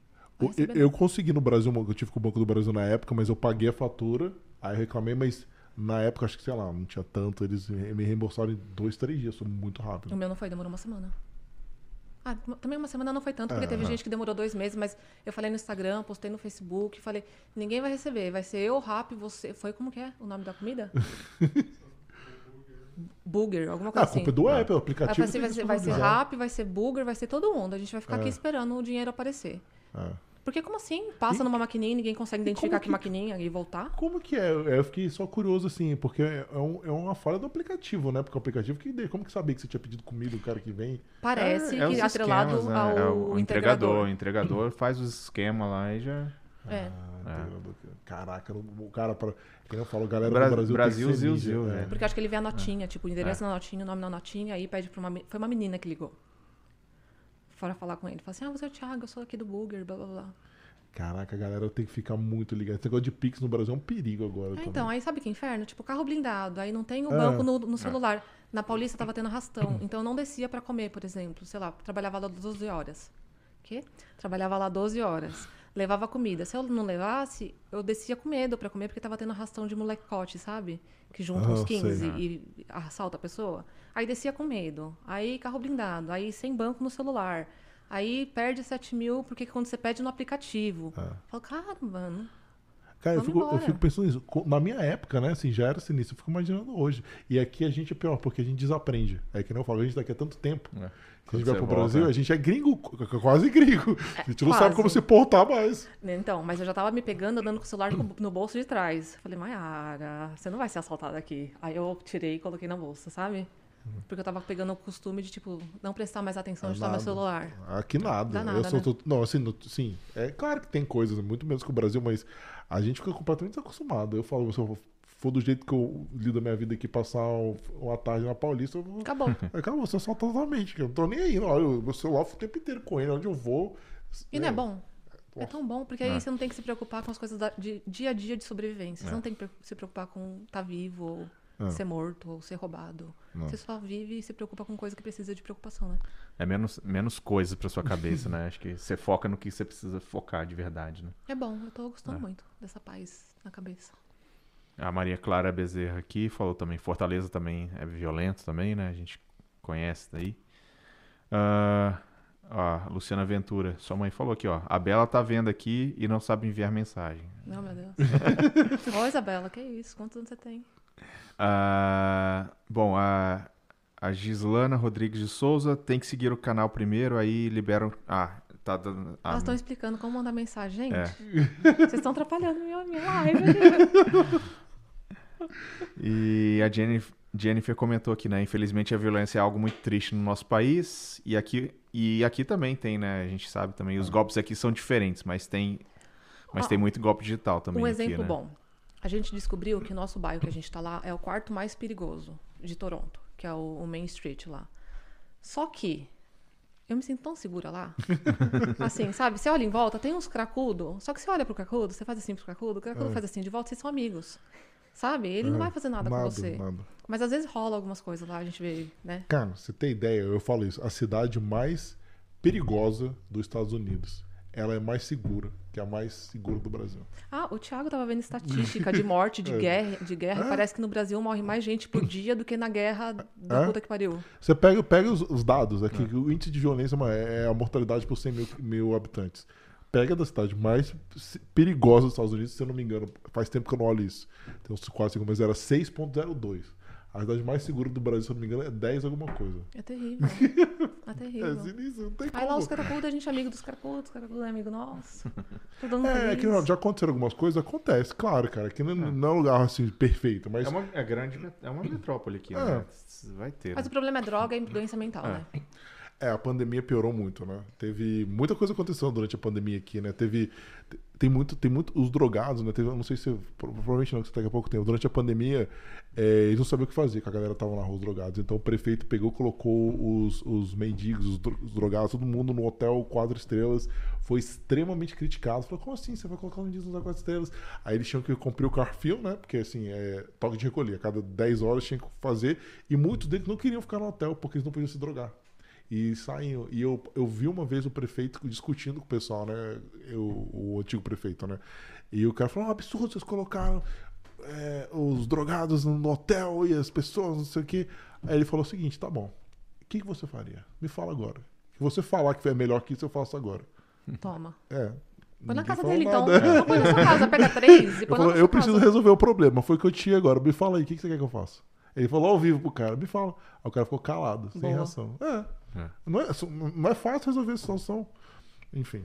As coisas são legais aqui, eu não sei. Pelo menos eu. Eles tentam, eu acho. Eles é. tentam. Pode ser não ser a melhor solução, mas eles tentam fazer alguma coisa, entendeu? Um pouco mais de consciência sobre as é. coisas, né? Por exemplo, a minha chefe, ela falou que na pandemia eles pagaram, é, deram uma bolsa mensal para ela, para ela não ter que fechar o business dela. É, e foi uma coisa bem alta. Eles injetaram foi. uma grana não só no, nos empresários, como nas pessoas também. Porque eu perguntei é. para ela, você precisou fazer empréstimo, alguma coisa? Ela falou assim, não, o não, governo, o governo deu, deu dinheiro. Deu. Falei, nossa. É, no Brasil, acho que o auxílio emergencial que teve lá foi o quê? 400 reais, Ai, 300 gente. reais. Aqui era, era o salário mínimo. Não dava pra comprar um arroz, né? No É, Brasil. Você é. comprava um arroz, um feijão, acabou. E outra, durou quase dois anos. Se não foi dois anos o auxílio emergencial. É, aí hoje a minha chefe lá tá lá boa, porque pagou o aluguel certinho, É. Não, sobrou um dinheirinho pra Os ela. business deram um problema que acontece assim, tem muita gente que se aproveita, né? Com essa galera. É, que- aconteceu no. De, de, de. É igual servente de garçom, essas coisas assim, né? Na, na pandemia. Como teve essa bolsa, o pessoal pedia demissão porque ganhar, a, a ganhar a bolsa ele ganhava mais do que trabalhando ali. E Ainda depois mais- ninguém voltou. Ai, meu Deus. Não, aconteceu, teve muita gente que se beneficiou, né? Galera que, tipo assim, ah, eu também receber dinheiro, trabalhava, ganhava por fora, ganhava em cash. Com essa galera que fez isso. É assim. Infelizmente. Mas que bom, que bom que tinha essa opção, É. que bom Ah, que eles sim, têm claro. essa opção, que bom que funcionou pra eles, porque no Brasil tá todo mundo fudido e acabou. Eu não tava nem. É, isso é uma coisa que a gente fala, né? Assim, o Canadá pode ter muitos problemas, mas eu acho que é, muda um pouco a visão, né? da- das pessoas em relação assim, pô, ajudar os próximos, a- a ajudar o próximo, a pensar que tá todo mundo junto ali, né? O pessoal reclama muito dos impostos, mas são os impostos que deixam a sociedade mais igualitária também, né? É, então. Distribuição de renda mais igual. Não tem muita diferença de uma pessoa para outra, né? Em questão de renda. É, eles reclamam que as coisas estão caras, mas tá todo mundo pagando aluguel e comprando comida. Então É. eles estão. Não tem favela, não tem ninguém com, tem com fome. É. Ah, e uma cliente falou também que se você tiver com fome e for em qualquer restaurante, eles te dão comida. Você Ah. não precisa insistir, assim, é meio que uma regra geral, assim. Se você chega lá e falar, tô com fome, eles te dão. O governo te dá comida. Tem É. os, os food banks. Food você banks, chegar lá, né? você vai lá e te Você dá. pega, Você então. não precisa nem, nem justificar. É, você chega lá e te dá comida. Então, por que, que a gente tá se estressando trabalhando? Olha aí. Olha nossas escolhas. Vamos repensar isso aí. Pois sabia que tem- você falou uma, brincando, mas tem muito canadense que se agarra nos benefícios do governo para não trabalhar. É mesmo? Tem tanto Nossa. quando você vai Deixa eu pro, pegar meu PR. é, quando você vai pro norte, é, a galera tem que convencer a galera a trabalhar, porque para eles é, é conveniente ele ficar menos, porque o governo vai dar o mínimo para ele, é o que ele precisa. Ele não tem grandes ambições. Ele quer ficar lá, o governo dá o dinheiro para ele, ele sobrevive, fica lá. Bom pra ele, bom pra ele.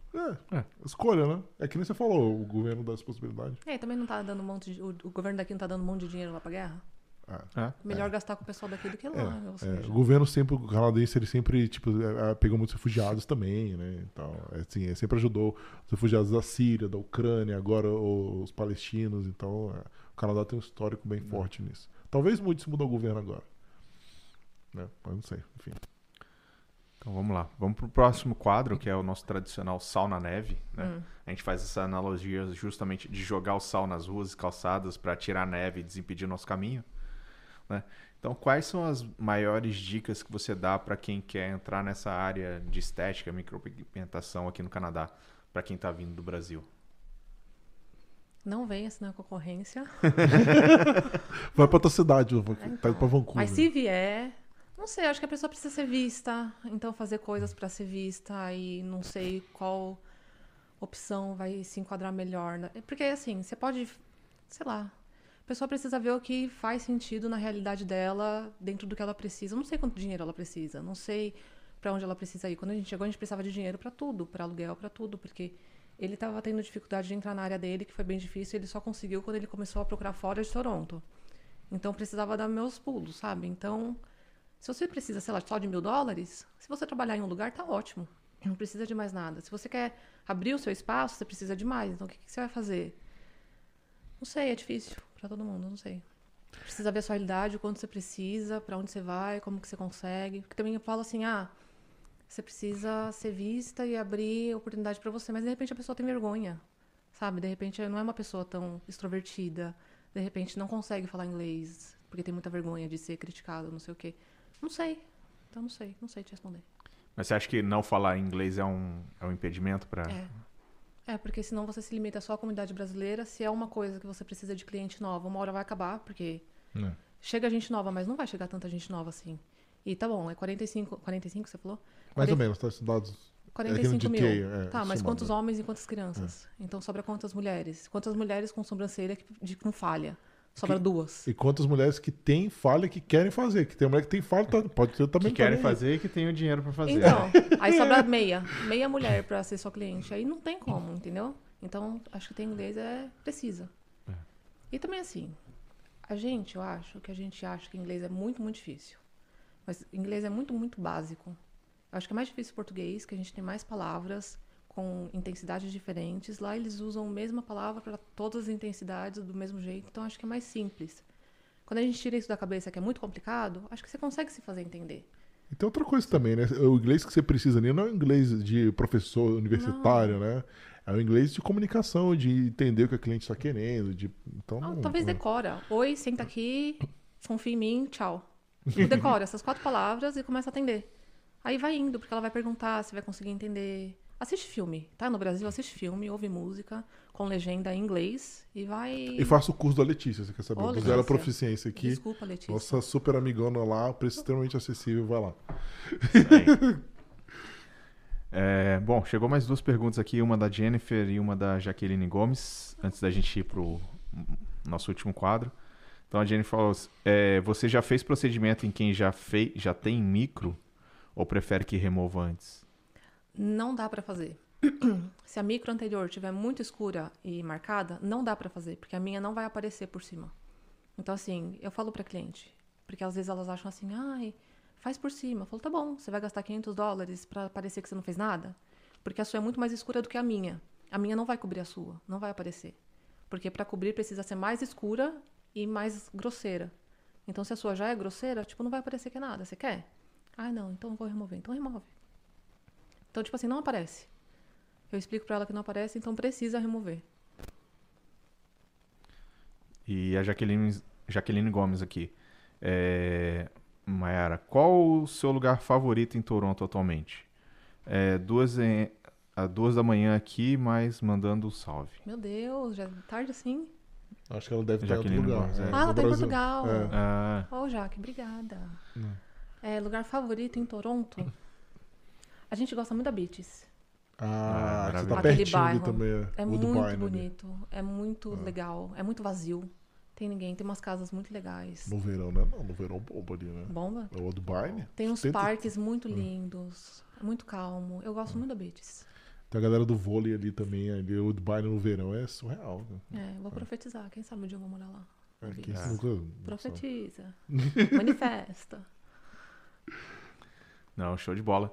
Então vamos pro nosso último quadro, Mayara, que é o Momento Jabá, né? Que a gente Eu. fala, deixar o microfone em espaço para você aí, divulgar suas redes sociais, onde o pessoal te encontra, onde fazer a, a sobrancelha e Ah, gente, eu acho que eu já fiz um bom jabá o episódio inteiro, mas tudo, você encontra tudo no meu Instagram, foto do antes e depois. Qual que é o seu Instagram? Arroba Maiara Pacini. Tá, na, tá na descrição. tá na descrição. Tá na embaixo. descrição. É Maiara com Y, Pacini com P-A-C-I-N-I, porque às vezes o pessoal põe E, não tem E, é só I.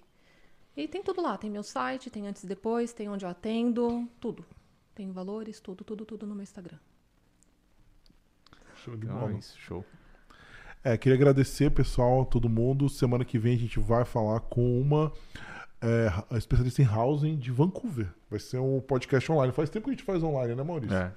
Então vai ser bem legal. É, inclusive, deixe suas sugestões se você, quem vocês querem ver. A gente está atrás sempre de pessoas de- com profissões diferentes, né? Já tem algumas bem legais já para o ano que vem. Estamos trabalhando na agenda do ano que vem. Janeiro está quase fechado já. Então tem coisa muito legal vindo por aí. É. isso aí. Obrigado a todo mundo. Obrigado de novo. A gente é uma profissão né, que a gente aprendeu um pouquinho mais hoje aqui, né, Maurício? Com certeza. E, é- Obrigada por me receber. Ah, legal, show de bola. Obrigado por ter vindo. Foi muito Oh, bom. Deus. Duas horas daqui, gente. uma caminhada longa. Mas foi ótimo. Obrigada por ter topado. Ah, show de bola. Valeu, pessoal. Boa noite. Até semana que vem. Boa noite.